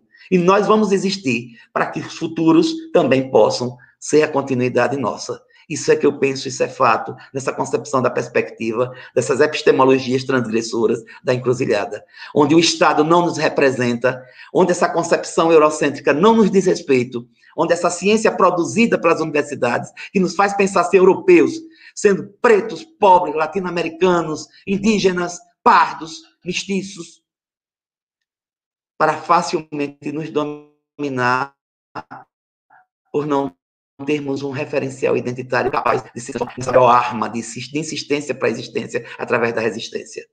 Nós precisamos pensar também as nossas práticas pedagógicas, as nossas produções de conhecimento. Para quem, para que elas estão a serviço? E aí eu parabenizo a, a, a, a Áurea quando ela diz: Eu não fiz uma tese para ser engavetada, eu fiz uma tese para efetivamente ser um instrumento simbólico, e mais do que simbólico, uma ferramenta operacional de luta para poder existir e para poder ser visto, para poder ser reconhecido, para poder efetivamente ser inserido dentro de uma perspectiva de justiça social. Não a justiça social ocidental, mas uma justiça que garanta a dignidade da condição da existência humana, a partir dos seus valores, dos seus princípios e dos espaços em que se ocupam. É importante dizer também que mesmo na década de 60, com o golpe 64 e com a efervescência dos movimentos de resistência, o movimento negro não se faltou, não se calou. Mas é necessário que nessas encruzilhadas que são contraditórias, a gente precisa dizer que o movimento negro, quando adentra pela concepção marxista, abandona toda e qualquer relação com o movimento negritude, se aproxima mais dos movimentos políticos por direitos civis dos negros norte-americanos e traz para cá um modelo que não dizia nada a gente debates importantes e significativos, como as questões de gênero e como as questões efetivamente ligadas à, à ancestralidade, foram negligenciados e negados. Era necessário se assumir negros e ocupar espaço político. Não havia espaço para se pensar o quilombismo numa perspectiva feminina, nem muito menos na concepção religiosa. Não que não existissem, Existia sim. Nós temos uma Beatriz Nascimento, que vai pensar, inclusive, um conceito de quilombismo e de resistência a partir da vivência da experiência feminina, que inclusive era cajuana e que hoje denomina um, do, um dos grandes núcleos do Arquivo Nacional, por, pela sua vida dedicada, e foi efetivamente vítima do feminicídio, cuja filha é uma bailarina negra que hoje habita nos Estados Unidos e que é a grande defensora da, da própria concepção epistemológica trabalhada ao, longo da vida pela própria mãe. É importante a gente dizer que esse movimento, esse movimento ne negros não mais as casas de santo ao seu modo, na sua perspectiva, a partir das suas estratégias afrodiaspóricas de luta, de insistência e de resistência, através de negociações como forma de evitar conflito, ou conflituando como uma perspectiva possível e capaz de abrir um, caminho, uma possibilidade de negociação, elas insistiram e foram mantendo efetivamente essas reações. Certamente que com o processo de redemocratização e abertura política, esse Estado mesmo contemplando na Constituição de 88 as agendas históricas desses movimentos sociais, e trata-se de uma Constituição extremamente progressista, mas ela não foi posta em prática, porque desde que ela foi sancionada, promulgada, os governos trabalharam sempre a partir de medidas provisórias, não seguindo efetivamente a Constituição, e hoje a gente vê o tempo todo retirando todos os direitos e todas as conquistas das lutas de resistência e insistência. E aí a gente passa já para os anos 90.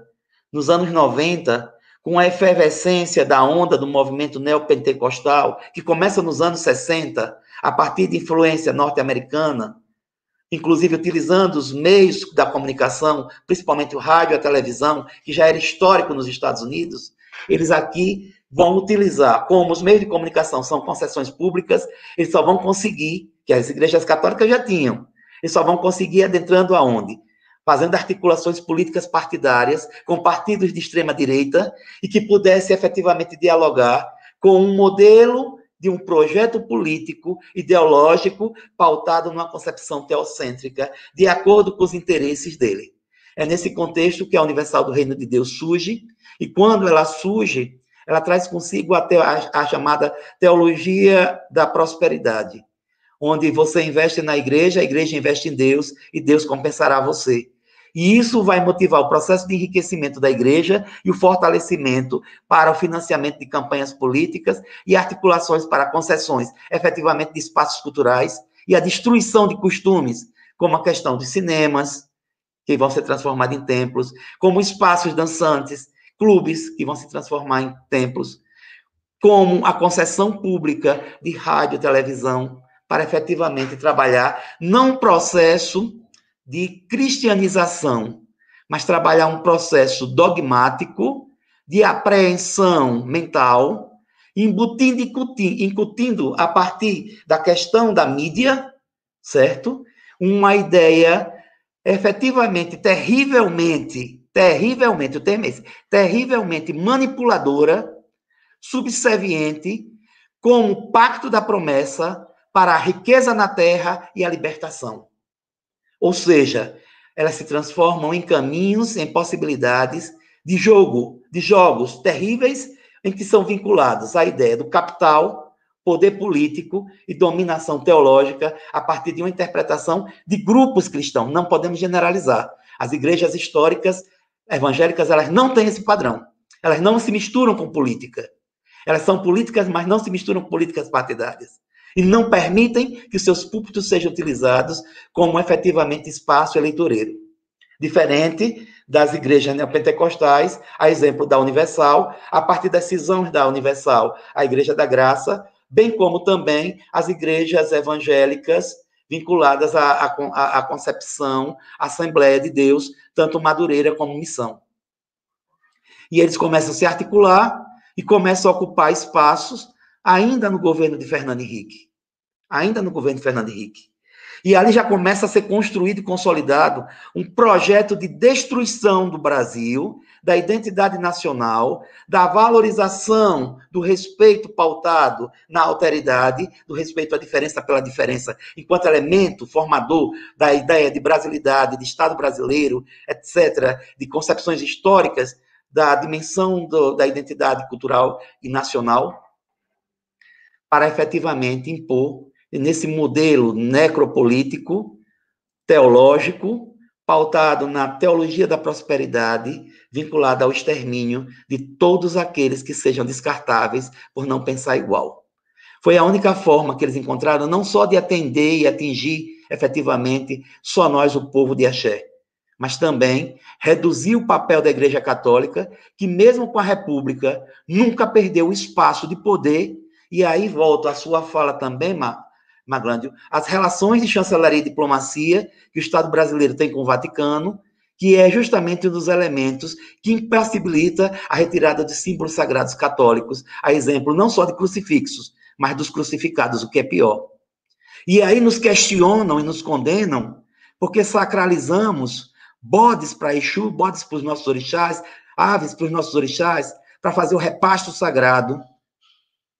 Mas eles utilizam um homem crucificado, que na concepção católica, dentro da transubstanciação, você vai ter um ritual antropofágico, onde você vai comer a carne humana e beber o sangue humano, e choca menos do que um animal que se sacraliza, quando todos os dias comemos galinha, carne, cabrito, carneiro, tudo. Então, o problema não está na sacralização do animal. O problema está numa relação de racismo religioso como forma de extermínio, porque dificulta o processo de conversão. E quanto maior o número de convertidos dentro de um território, maior o poder de representatividade política. Então, território, corpo, ancestralidade e política são elementos indissociáveis em uma relação de poder. Dito isso, é importante que a gente pense que ao invés de nos destruírem, eles se esquecem que a ancestralidade se eterniza, porque nós trabalhamos a vida toda com a ideia de lembrança, recordação e memória, e patrimonialização, mas não numa concepção judaica cristã ocidental. A nossa herança é uma herança ancestral, é uma, é uma herança pautada na corporeidade, o nosso corpo como território vivo. A nossa herança é pautada efetivamente na ideia da oralidade. A nossa herança é pautada na ideia de que nós não existimos sozinhos, que nós só existimos dentro de um coletivo, apesar das individualidades. Que a nossa herança se constitui a partir da contradição das encruzilhadas, que como encruzilhadas não aporias gregas, mas como encruzilhadas africanas, enxutem a capacidade de, a partir da contradição, do jogo do contraditório, da relação mais que humana que há em nós, nos tornar demasiadamente humano sendo efetivamente ancestral e divino, e podendo ser divinizado pelos fatos históricos que a gente vem exercer em relação à nossa comunidade de origem, para que ela insista em existir para resistir. Então, esse Estado que está posto aí, terrivelmente, com um projeto terrivelmente cristão, ele não é maior do que a minha concepção e a concepção de muitos que, como eu, somos terrivelmente candombecistas, pautados na ancestralidade. Muito obrigado.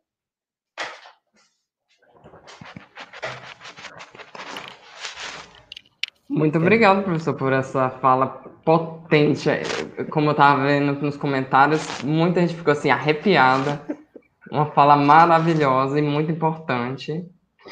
E agora chegou o momento do nosso debate. Como eu já tinha até colocado aqui no chat, uh, quem estiver assistindo pode ficar à vontade de fazer uh, a sua pergunta para o professor Fernando, para a professora Áurea, para o Maglândio que eu ficarei encarregado de, de, de ler e também vou destacar uh, aqui na, na tela para ficar melhor para os professores lerem, né?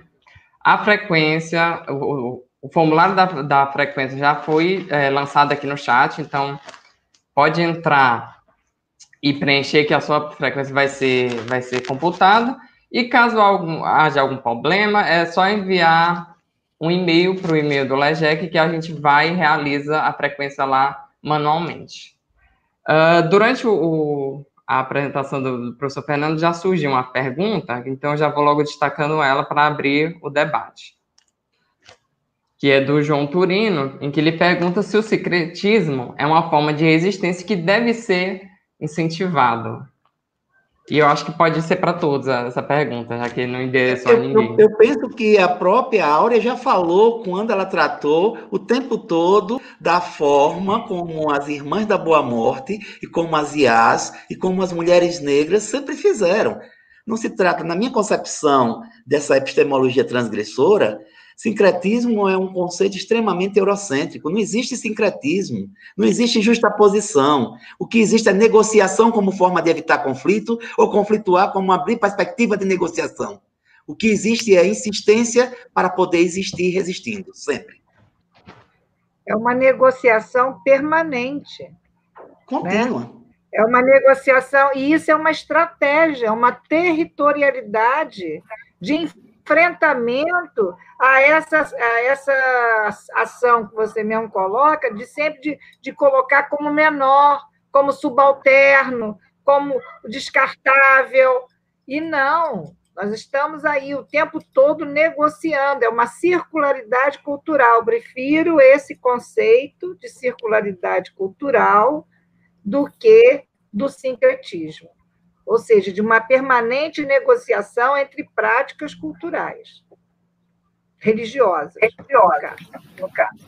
Ponto. Ponto. É, eu, posso, eu posso falar alguma pergunta, uma intervenção? Pode falar, pode falar. É, em primeiro lugar, parabéns aos três participantes da mesa. É, o Maglândio contextualizou bem o que é a mesa de hoje, né? Essa transgressão, vou falar algumas palavras que a banca falou, essas práticas transgressoras que a Orianice comentou no início, né, da sua vida de pesquisa com os cultos africanos, e que o professor Fernando também comentou quando ele diz que o indizível é que revela. Eu não ficar anotando aqui, né? às vezes minha, por baixo é anotando o que vocês falavam, né? Então, esse indizível que revela. E encaixa muito bem na nossa temática do seminário, né? ampliando fronteiras. Porque quando a gente. E aí a ideia que era para ser no Google Meet até se passou para o YouTube, com medo até de algumas temáticas, professores, serem é, invadidas para aqueles que não aceitam pensar aquilo que não é do lado deles. É, a, a, pensar naquela coisa do terrivelmente evangélico. Pensar que na próxima semana vamos falar de sexualidade, e eles acharem que também isso não é da, da academia.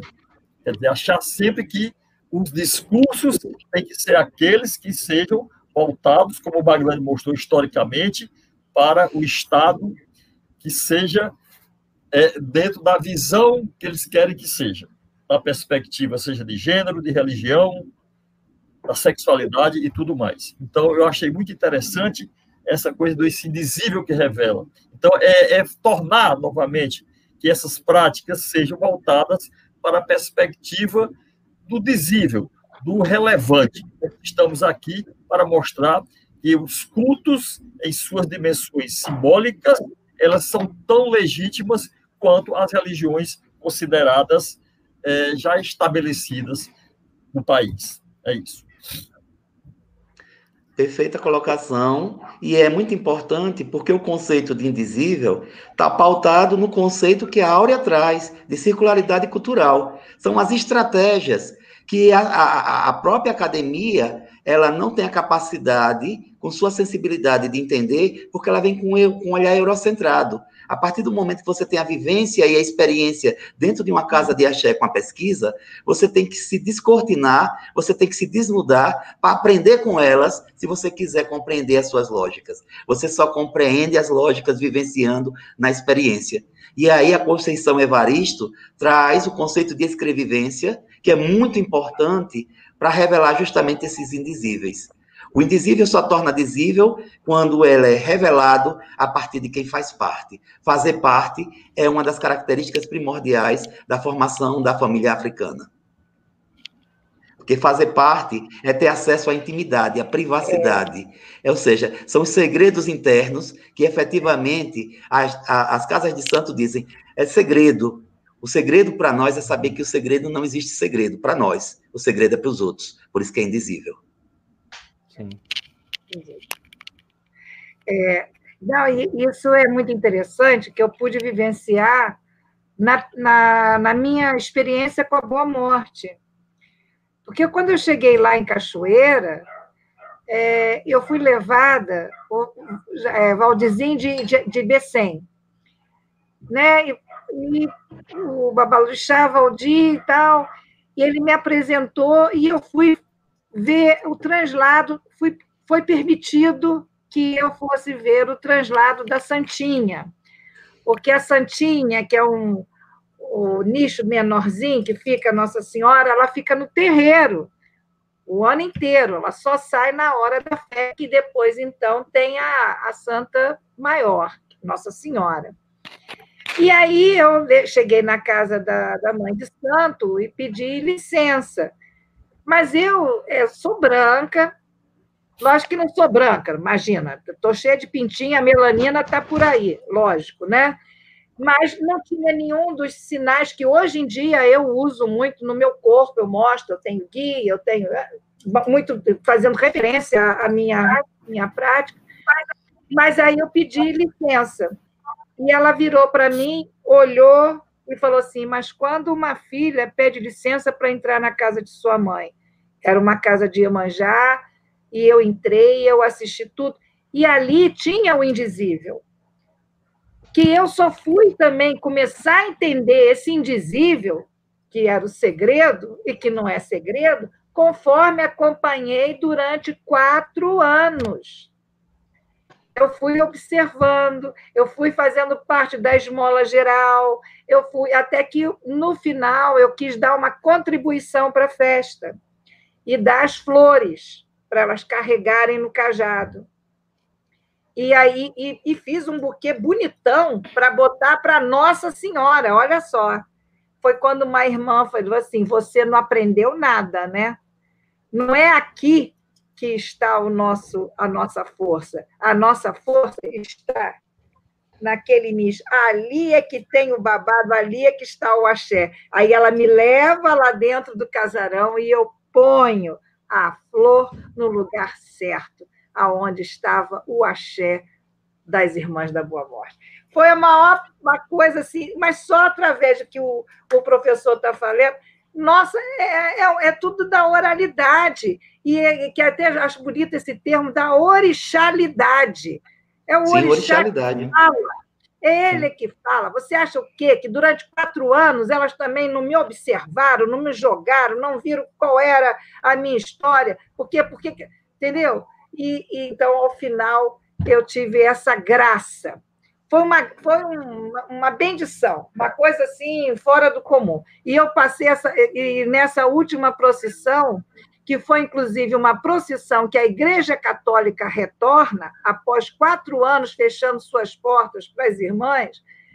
É, é eu, eu, eu, falei assim: não, não dá para ser pesquisadora hoje, não. Eu chorei a procissão inteira, eu me acabei de tanto chorar é, e era um choro de agradecimento, era um choro de, sei lá, de, de reencontro comigo mesma. Então, eu sempre digo: a boa morte me trouxe muita sorte. É vida. Me trouxe é, vida. É, a Áurea traz na sua fala outro, outra coisa muito importante do indizível não se pode pesquisar essas casas ancestrais, essas experiências ancestrais, a partir de uma concepção de tempo eurocentrado. O tempo delas não é o tempo do capitalismo, não é o tempo da determinação da relação de produção e exploração, mas da vivência da experiência como forma de se passar conhecimento. Logo, a pedagogia que elas propõem é uma pedagogia diferente dessa pedagogia eurocentrada, judaica, cristã ocidental e a concepção de tempo também. Também a concepção da espacialidade, da territorialidade e das suas ressignificações e ressemantizações, através das suas negociações e intercalações para a ocupação racional, de acordo com a sua visão de mundo e de ancestralidade de ocupação desse território. E os sentidos que esse território tem a partir da concepção cultural. E isso é indissociável. Espaço, é. tempo, território, territorialidade e essas manifestações culturais. A geografia é viva e presente dentro de tudo o que existe nesse universo ancestral simbólico. E Perfeito. não só simbólico, como prático, enquanto vivência e experiência. É. Essa orixalidade. É, orixalidade, acho lindo. Antes da. da Vou ter mais uma. É, tem mais uma pergunta só... da Nina. Vai, antes, vai, vai, vai. Antes de entrar nela, eu queria fazer a indicação desse livro aqui, ó.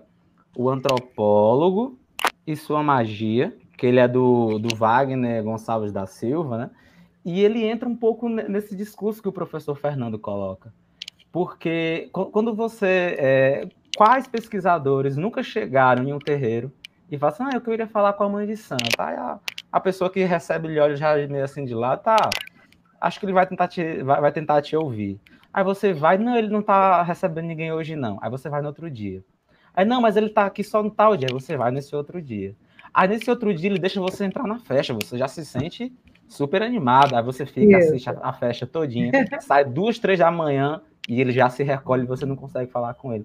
Porque o tempo do, do, dos orixás e o tempo do terreiro é um tempo diferente. A gente chega lá com todas as nossas ansiedades, com todas as nossas acelerações, porque o tempo do capitalismo pede isso, ele pede rapidez, ele pede é, que o compromisso seja resolvido o mais rápido possível, mas não é assim. E aí a gente utiliza muito o termo de catar folha.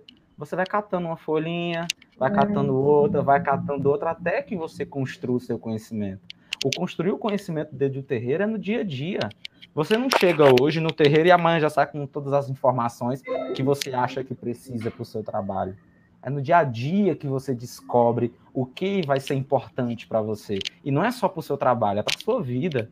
Eu só uhum. consegui entrar na minha graduação no terreiro ao qual eu fazia parte, é, ao qual eu estava fazendo o meu trabalho, quando eu falei com uma das pessoas que estava no terreiro, e ela disse: não, é, a mãe de santo vai jogar os búzios, e quando os, os guias dela disserem que você é, vai, vai, poder entrar, e aí, quem sabe, se ela deixar, é, se eles deixarem você entrar, você vai fazer parte. Na semana seguinte eu fui e ela disse: sim, os orixás da casa autorizaram a sua participação. E você é o primeiro que já chegou aqui e eles conseguiram, e, e que conseguiu autorização porque nunca tinham deixado ninguém entrar aqui para pesquisar. É um terreiro super fechado. Então você foi o primeiro. Então não é assim. Chegar e dizer que eu quero fazer. É. Tem que ter autorização. Baixe sua cabeça antes entenda, respeite os orixás, respeite a sua ancestralidade, respeite aqueles que começaram e se iniciaram antes de você. Por isso, eu sempre falo, é, boa tarde, meu velho, boa tarde, minha velha, porque o velho não é, como o professor colocou, né? O velho não é um, um, um palavrão, não é uma coisa ruim o velho ancestralidade, o velho respeito, e o professor é uma ancestralidade. O professor é o respeito que a gente tem que é, é, cultivar. Então, queria colocar um pouco disso. É, há uma prática, inclusive discursiva, que se diz: quem não se curva para aprender não tem a capacidade de ficar em pé para poder ensinar. Então, o primeiro ato pedagógico é a humildade. Os orixás vêm de pés no chão e os orixás se deitam nos pés dos humanos, como lição para que efetivamente a gente compreenda que ninguém é superior a ninguém e que tudo é uma negociação. É, dentro dessa temática, ainda antes de responder a Nina, é, eu, quando cheguei lá na Boa Morte, o grande mote da minha pesquisa era, inclusive, a briga com a Igreja Católica, né?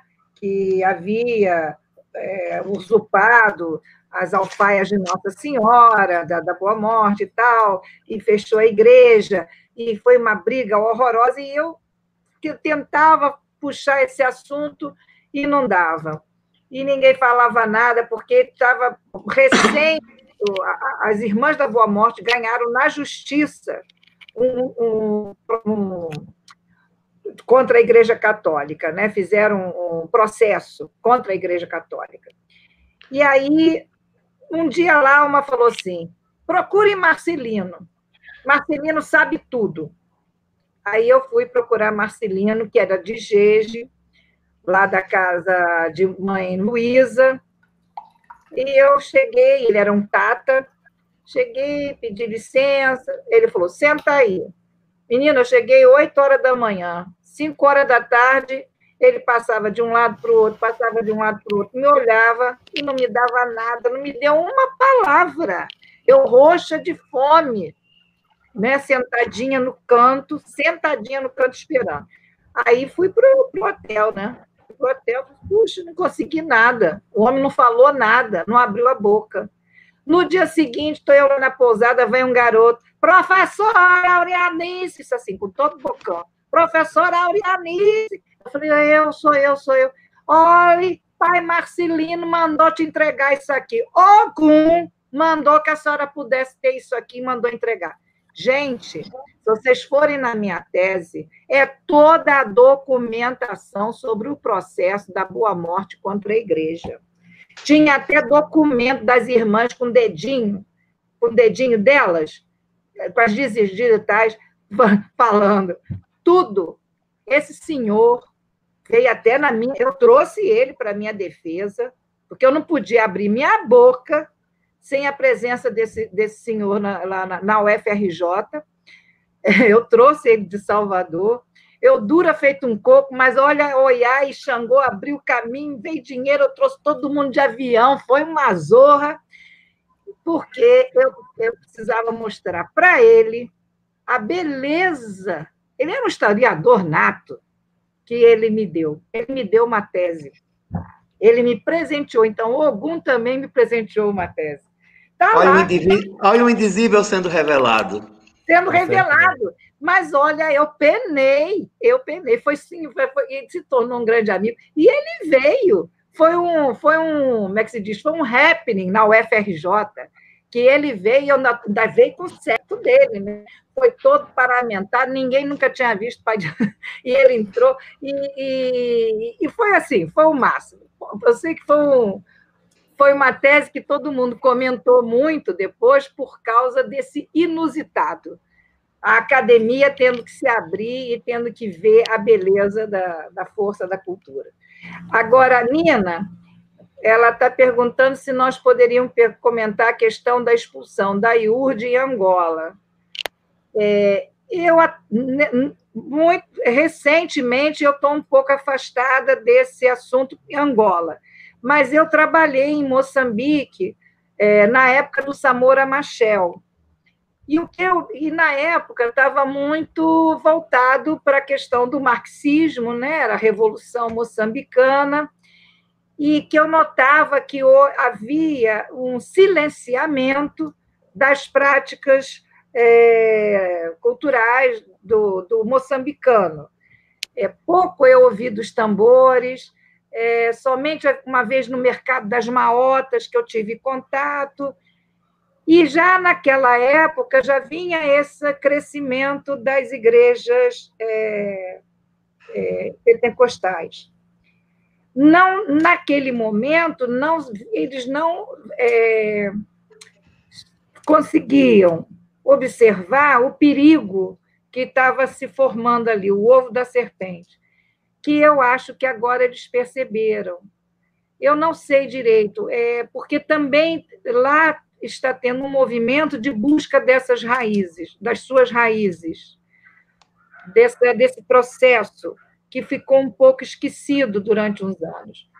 É, outra coisa que eu queria falar, e aí buscando um pouco, fugindo dessa resposta da Nina. Nina, eu não consigo te responder perfeitamente, só posso te falar o que eu estou falando agora, mas voltando ao que o professor falou. Eu, só, eu posso depois falar, você fala e depois eu é, falo. Porque eu, eu não, não tenho competência para isso agora. Eu tenho assim uma, uma, lembrança das minhas experiências lá em Moçambique e passei muito rapidamente em Angola. E mas voltando na questão da boa morte, da que você coloca de que o, o, estado, o negro, o afrodescendente estadunidense, esqueceu muito de suas raízes e foi essa influência que veio, que foram as igrejas, as práticas pentecostais e tal, né, que vieram para o Brasil, que vieram como da mídia, que já era historicamente consagrado lá nos Estados Unidos, mas que começa a, aqui no Brasil, o que eu tenho uma parte lá que eu comecei a ver que tinha muito estadunidense buscando a boa morte, inclusive é, brigando para segurar o, o, o Andor. E aí eu fui fazer entrevista com eles e eu perguntei o que traz vocês aqui? Porque eles eram cristãos, estavam ali como cristãos, mas querendo ver a Boa Morte no Candomblé, depois eu encontrei com eles em tudo quanto é Candomblé da Bahia. E eu perguntei, o que vocês estão fazendo aqui? Aí eles me responderam, nós estamos aqui em busca de nossas raízes, roots. O tempo todo me responderam isso. Eu tenho isso na minha tese, eu documento isso na minha tese, com foto, com tudo, que era o que eles falavam. Então, é, eu acredito que em Angola atualmente esteja tendo esse movimento de recuperação. Eu estou assim chutando pela experiência que eu tive. Mas eu gostaria de ouvir o professor, que vai ser muito bom, porque é interessante isso. Uh, eu tive a felicidade. Eu tive a felicidade de fazer a fábrica de ideias com o livro Sansoni, através do CEAL, que iniciou originalmente na Cândido Mendes, mas depois foi para a UFBA, e fui aluno da professora Tereza Cruz e Silva, da, da Eduardo Mondlane, de Moçambique. Uhum. E tive a feliz experiência de ter como colega a então ministra da Família de Angola, Fátima Viegas, cujo esposo era embaixador de Angola em Lisboa. E ela estava a trabalhar no doutorado sobre os discursos a partir de uma análise comparativa das práticas entre a IURD no Brasil e a IURD em Angola. E ela sinalizou o que agora pode ser a resposta para que a Nina quer. Primeiro, nós sabemos que o processo de descolonização da África lusófona foi o mais cruel. Uhum. Foram mais de 30 anos de guerra civil e que, efetivamente, o, o saldo foi de muitos mortos e muitos mutilados. Os angolanos eles têm uma potencialidade é, do sub, no subsolo encontrar muitos diamantes. E os zinquices, que, cujo plural é jinquice, que são as divindades, deidades angolana-congolesas, eles são cultuados de forma doméstica, através não do ocultar, que é iorubano, mas através do diamante. E esses diamantes eles mantêm em casa. E é engraçado como a Yurde muda o discurso daqui, que ele prega aqui, em relação a lá. Quando ele se estabelece em Angola, segundo a Fátima Viegas, na sua tese doutoral, que foi orientada por Boaventura Souza Santos em Lisboa, ela, ela coloca o seguinte: eles chegam lá dizendo que os ancestrais não podem ser mais cultuados em casa, que para isso a revelação foi a chegada da Iurde, com a teologia da prosperidade, logo os diamantes precisavam ser conduzidos à igreja para poder efetivamente ter culto. Os ancestrais, os ancestrais angolanos seria a representação da divinização do Divino Espírito Santo. Ora, esse é um discurso contraditório com o que ela prega aqui, porque aqui os ancestrais são os demônios e lá era o Espírito Santo.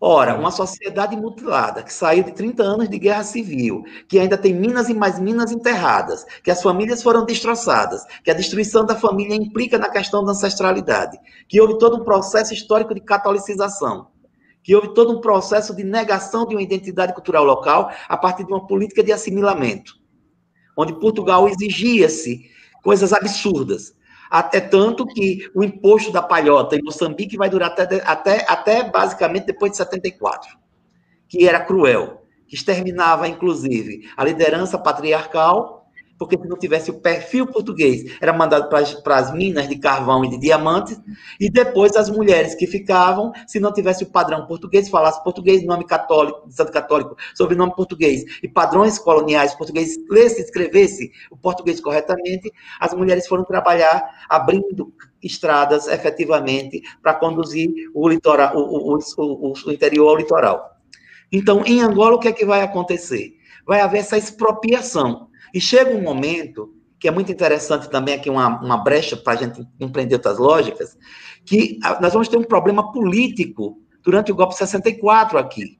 Porque enquanto os nossos militares aqui perseguiam e rechaçavam os comunistas, lá os militares daqui apoiavam a Frente de Libertação, que era apoiada com recursos da antiga União Soviética e de Cuba. Uhum.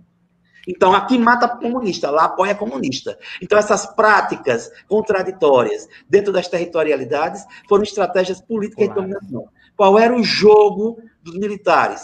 A questão da exploração do petróleo, com a chegada da Petrobras lá, e a Rede Globo fazendo articulação justamente com Portugal.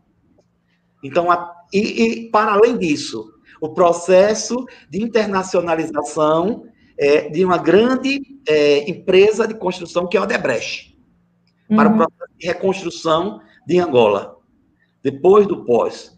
Então, todo esse pacote vai junto, e nos anos 80 é embalado para essa articulação interna no Brasil política, principalmente a partir dos anos 90, com o governo Fernando Henrique Cardoso, dentro da relação de diplomacia e chancelaria, que vai favorecer que esses bispos da IURD eles consigam se estabelecer, até por conta de que, se a gente for discutir do ponto de vista do conceito é, epistemológico de religião, A, a Universal do Reino de Deus é uma seita, não é uma religião, porque o membro e ela precisava ter uma dimensão de universal.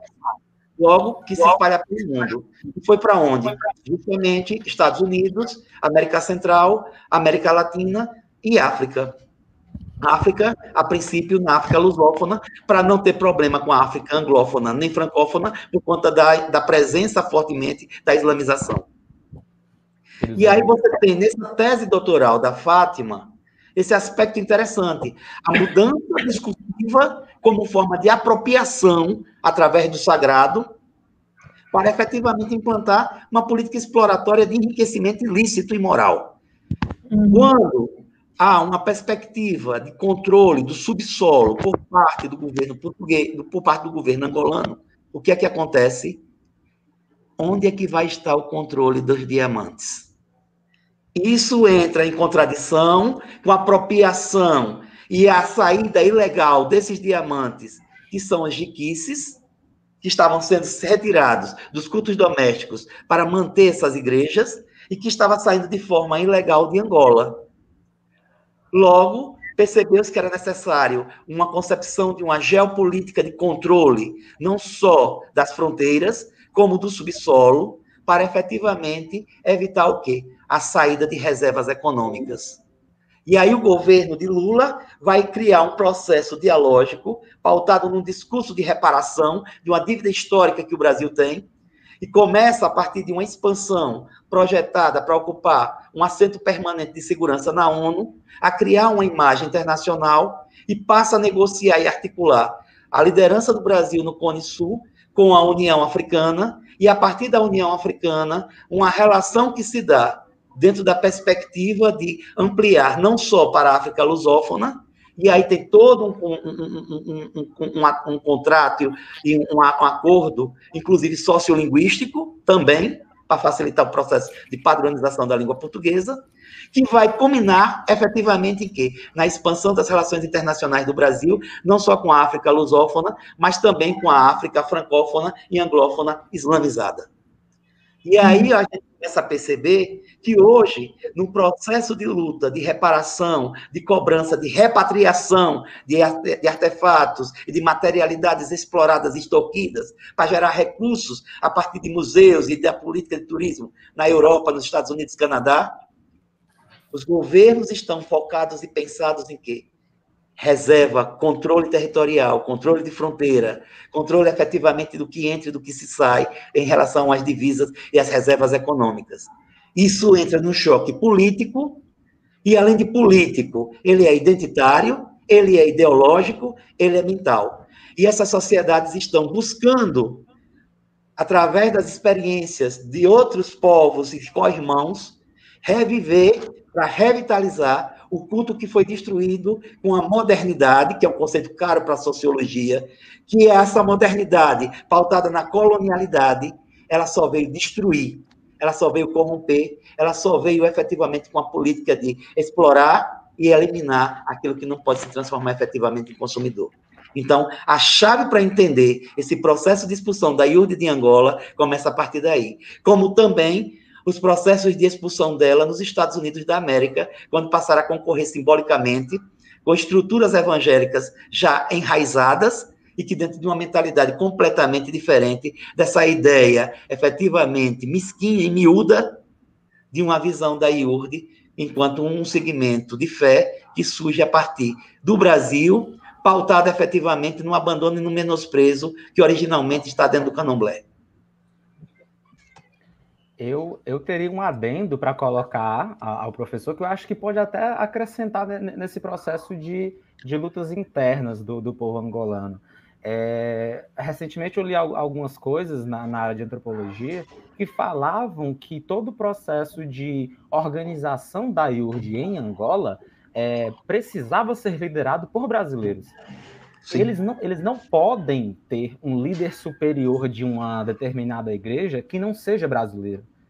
Tem que ser brasileiro. Você só chega até o, o, o patamar de segundo lugar como liderança da, das igrejas precisa de um brasileiro lá na frente. Isso está causando todo um conflito, porque é, eles querem liderar, é, eles são representações do seu povo, mas tem que ter um brasileiro por trás para poder dizer o que, que eu tenho que fazer ou não, decidir a ordem, dar a última palavra. Então, isso também é um dos, do, dos das, das, coisas. É, eu não tratei disso porque a questão é mais polêmica. Porque todo o processo de islamização e cristianização e catolicização em África é um processo da porta para fora, não é da porta para dentro. Sim. Os costumes da poligamia são muito comuns. Uhum. E o que é que implica? Colocar esses líderes locais com várias mulheres, com várias práticas que vão de encontro à concepção teológica, seria uma uhum. forma também de desviar e rachar e fragmentar o patrimônio que é efetivamente gerador de todo recurso para ser direcionado para quem? Para a sede principal, para o fundador da igreja. Então, tem claro. essas implicâncias econômicas que envolvem também as questões de gênero. Então, raça, sexo, gênero, seccionalidade são indissociáveis. Não dá para a gente compreender essa lógica perversa de poder, negligenciando essas categorias tão urgentes e importantes de serem compreendidas e discutidas sem ser dissociadas. Bom, nós temos mais três perguntas, duas da Ednilson e uma do Cristóvão, e eu acho que a gente já pode encerrar depois. Bom, a, primeira da Ednilson, ela questiona aos palestrantes sobre a pouca quantidade de monografias uh, sobre a religião afrodescendente, numa comparação com as sobre igrejas evangélicas. Ele pergunta a opinião e também, focando mais na geografia, também uma, um problema que é a falta de orientadores que atendam a temática dentro da geografia. E do Cristóvão, depois eu volto para destacar as perguntas.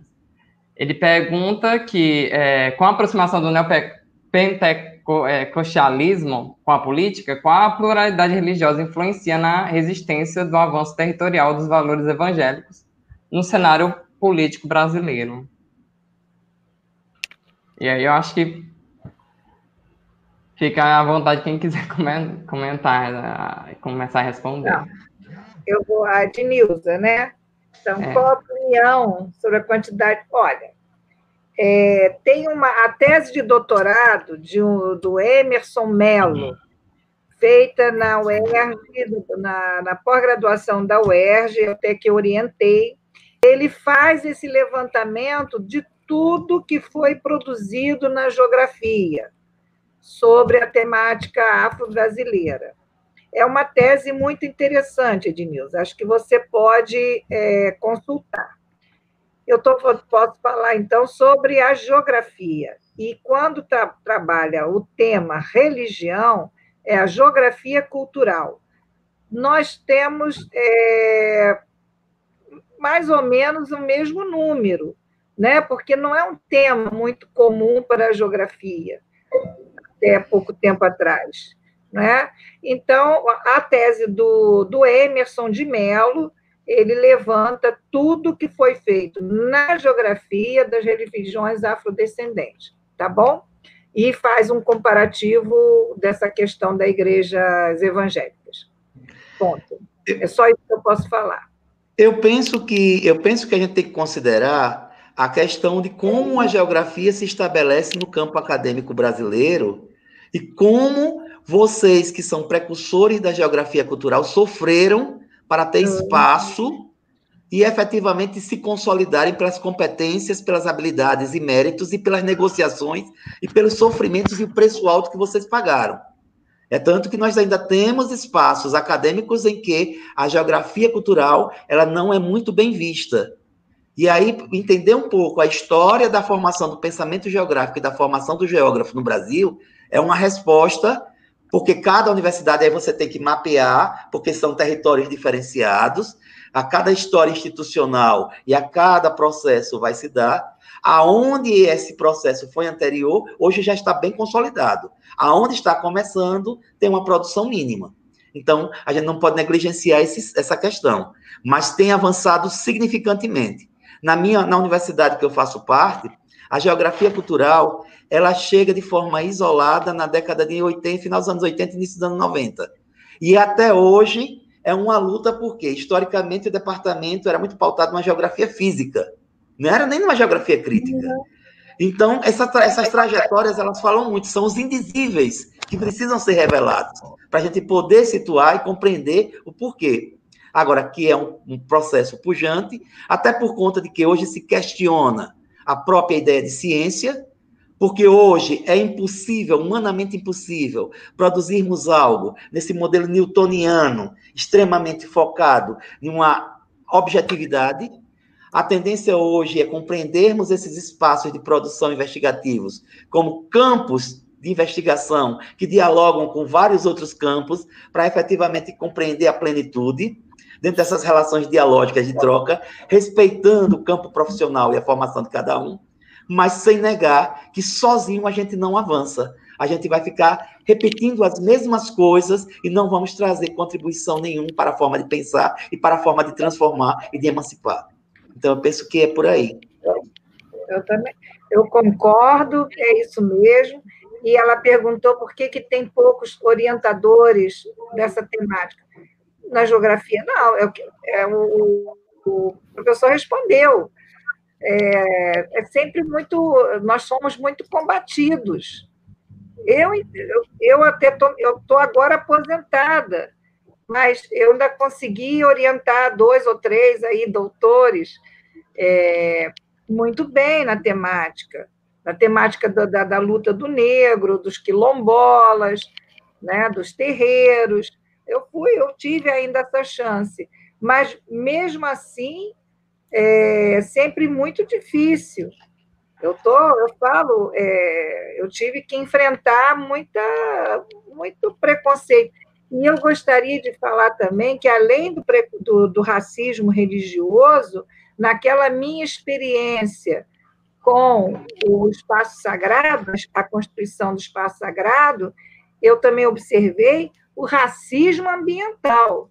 Sim. É interessante como a questão do racismo estrutural ele penetra em todas as instâncias, no econômico, no social, no político, no ambiental, nas relações do, do cotidiano, nas relações religiosas, tudo. Enquanto a gente não discutir profundamente isso, não vai ter. Aí até o Silvio Almeida fala: não, nós não teremos democracia. Enquanto Verdade. a gente vê essa questão de frente, não vai ter. Difícil. É capenga, é um Estado capenga. É um sistema capenga, ainda pautado na pior, pautado na necro, cada vez mais na necropolítica. Essa é a questão. Cada vez mais a, política da exclusão, o neoliberalismo veio acentuar a questão da exclusão e a, e, e a política da morte. Perfeito. Né? E é Estão morrendo muitos negros e muito. Aí com a pandemia. Uhum. E é interessante também a gente notar que é, a, a, questão enraizada da patrimonialização e do corporativismo dentro da academia faz com que toda forma diferente de pensar se constitui em uma ameaça. Logo, é necessário uhum. excluir. Então, o tempo todo é um jogo de poder político tensionado onde além de produzir, você tem que concorrer com o seu colega, onde o seu colega é seu adversário e não seu colaborador. É necessário repensarmos a estrutura também do fazer e do produzir conhecimento dentro das nossas instituições. Porque é também uma forma não efetivamente equânime, mas é extremamente excludente e centralizadora. E extremamente hegemônica do ponto de vista eu... da tradição e eurocêntrica. Eurocêntrica. Eurocêntrica. A geografia, o pensamento, a história do pensamento geográfico é eurocêntrico. A gente está tá rompendo com essa ideia. Que bom que estamos começando a produzir, começando não, que estamos a produzir uma geografia que tem a nossa cara e que expressa efetivamente a nossa realidade. Uma geografia extremamente humana, latino-americana, brasileira, efetivamente com todos as nuances, todas as performances, todos os mínimos detalhes do que era indizível que está sendo revelado. Porque isso é o segredo. E segredo é ameaça, porque o novo assusta. É. Perfeito. Só lembrando na última pergunta, que é a do Cristóvão, que ele, ele pergunta é, como a pluralidade religiosa influencia na resistência do avanço territorial dos valores evangélicos no cenário político brasileiro. Eu acho que já foi respondido, né? é na luta, nessa produção, na, na especialmente é, o que a academia pode contribuir, os professores, essa abertura de, de, de entender a diferença, né? de, de viver. Democracia é saber viver na diferença. Eu não sei. É, eu acho que já foi respondido, mas, enfim, Sim. dou a palavra aí para o colega, que, que é, ele está mais atualizado. Eu estou aposentada. Não, menina, não estou atualizado, não. Eu estou aprendendo com você, que é isso.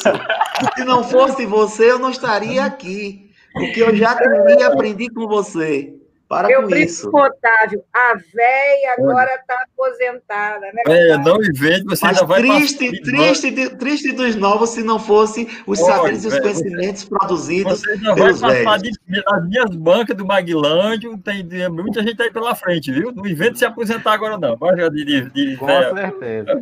Agora, tem uma questão também que é importante a gente perceber que esse governo que quer implantar um modelo terrivelmente evangélico, ele percebeu que está havendo mudança dentro das artes, dentro da cultura e dentro da educação, dentro do sistema de produção de conhecimento. Então, o que é que eles estão fazendo? Destruindo, sucateando, acabando, para não se transformar em elemento de insistência para a existência na resistência. E a gente precisa resistir, inclusive as nossas universidades, dentro dos seus processos de autonomia, dentro das autonomias das nossas pesquisas. E estão cortando tudo, porque sabem que se nós nos unirmos e tivermos estrutura e condições, eles não vão ficar, porque o que está aí não é para sempre. E o que não é para sempre, a ancestralidade consente. E outra coisa, tem que ver que, mesmo tendo toda essa, essa por exemplo, a coisa da sacralização dos, dos animais, né, nas nossas, nas nossas é, ações, práticas. nossas práticas. É, é interessante que agora, na, na pandemia, é exatamente essa sacralização que está conseguindo manter um, muita gente sem fome. Eu acho que a mãe Torodi, ela trabalhou no, no, com segurança alimentar, são os terreiros, são os terreiros que estão mantendo as pessoas com alimento. Um dos terreiros, esse assim, da mãe Torodi, que eu tenho acompanhado mais, são vários terreiros aqui no Rio, estou falando no Rio de Janeiro, mas aqui da mãe Torodi, ela distribui por mês 250 cestas básicas de alimento com, e, e, e a carne, o frango, né? O frango, o pedacinho de frango que vai é do Zé Boys.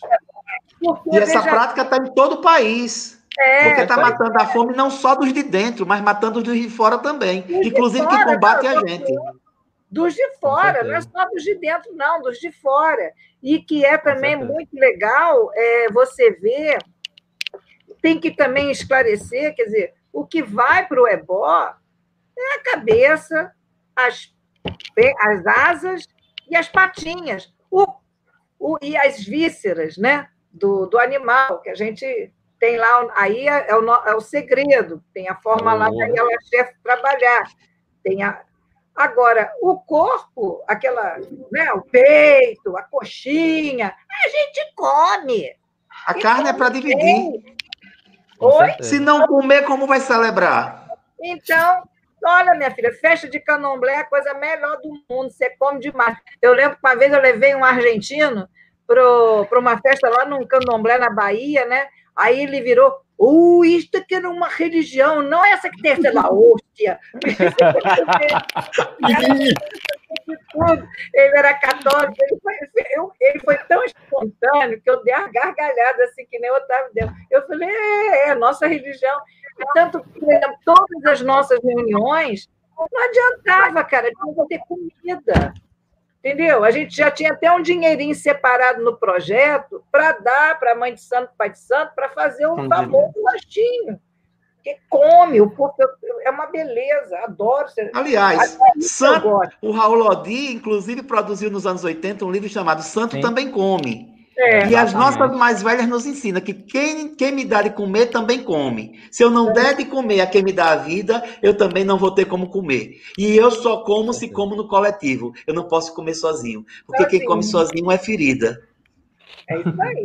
É olha que piloto, olha que beleza.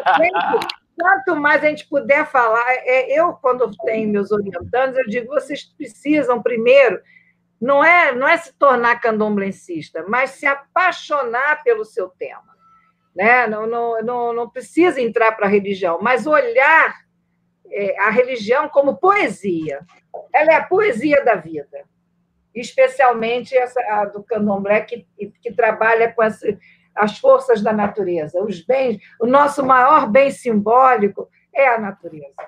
A natureza. Bom, bom vamos encerrando o nosso encontro de hoje. Aí eu queria passar a palavra ao Maglândio, pedir as, as considerações finais, né? Suas é, eu só tenho a agradecer a, a, a, todos e todas, pedir a minha bênção aos presentes, inclusive aos ouvintes que, e pessoas que estão assistindo a, a todos nós ainda nesse horário, né?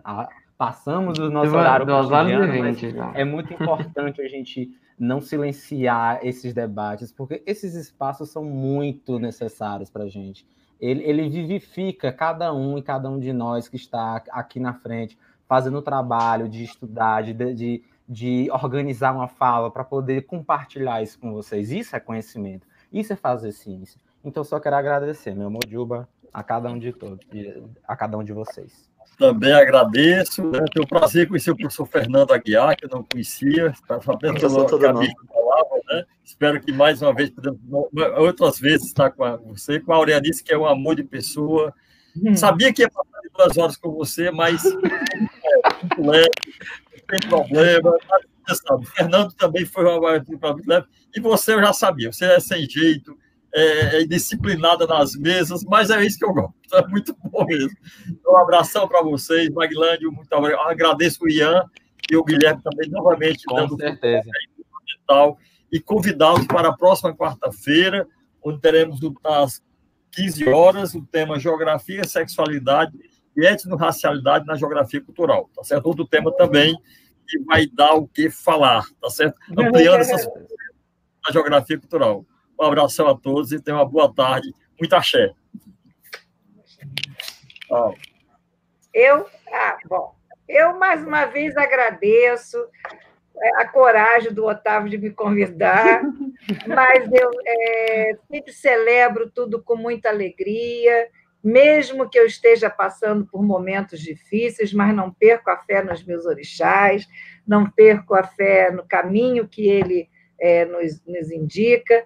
Queria mandar um beijo para o Maglândio, que você tenha sempre muito sucesso, caminhos abertos, que vá seguindo para cima e para o alto. O Ian também, que eu já conheço de tempos atrás, muito obrigada pelo carinho e o professor Fernando Aguiar pelo, pela grande. É, ale... ah, é uma alegria ouvi-lo falar é, com tanta propriedade, com tanta paixão. É uma benção, é uma benção. E é um abraço no meu coração. Muito obrigada, tá, professor Fernando? Muito, mas muito, ó. É muito Esquenta bom. Esquenta a gente, né? Obrigada, muito obrigada.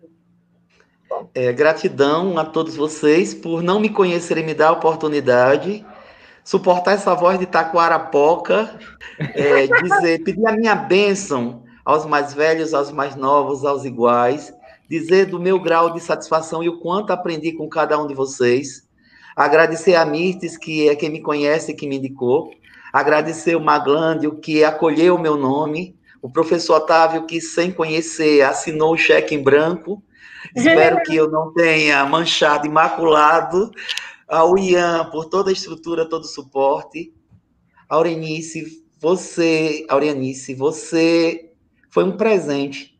Obrigada. Aprendi com os meus mais velhos que tempo não gosta que ninguém faça nada sem ele. E que quando as coisas tendem a acontecer, você pode estar de imagem, imagens diferentes de um continente separado por um oceano. Não são as territorialidades que nos separam. A nossa ancestralidade é mais forte e nos une. E quando se tende a encontrar, se encontra. E quando se encontra e que se efetivamente se complementa, nada separa. A mesma coisa digo do professor Otávio, digo do Ian, digo do Maglândio. Dizer da minha satisfação e dizer que quanto é importante esses espaços para que efetivamente a gente mostre que nós não temos uma verdade, que nós não temos uma intenção de conversão, porque nossa religião não é pautada na conversão. Nós não escolhemos ser, nós somos escolhidos, mas que nós exigimos não ser, sermos tolerados, mas sermos respeitados, conforme nos ensinou a saudosa Macota Valdina. E que sigamos, porque aquele que é diferente de mim nada me empobrece, só me enriquece. Então, quando passarmos a respeitar o outro pelo que não há em nós, a gente cresce como ser humano. E crescer como ser humano é promover uma cultura da paz, uma cultura pautada no respeito, na equidade, na justiça social. É pensarmos um povo digno efetivamente das suas histórias, das suas tradições, das marcas que carregamos nos nossos corpos, nos nossos passados e que herdaremos, legaremos, deixaremos de legado para o próprio futuro. Orianice, muito obrigado, minha bênção. Maglândio, minha bênção, minha bênção Otávio, minha bênção Ian, minha bênção a todos. A bênção a gente pede não para a pessoa, a gente pede para o ancestral que é efetivamente que nos abençoa. E que dessas falas, dessas produções de hoje, desse bate-papo, possam surgir novas possibilidades de insistência para existir, resistindo sempre. Porque foi isso que a ancestralidade nos ensinou e somos ancestrais. Grande Axé. abraço e muito obrigado. Axé. Axé.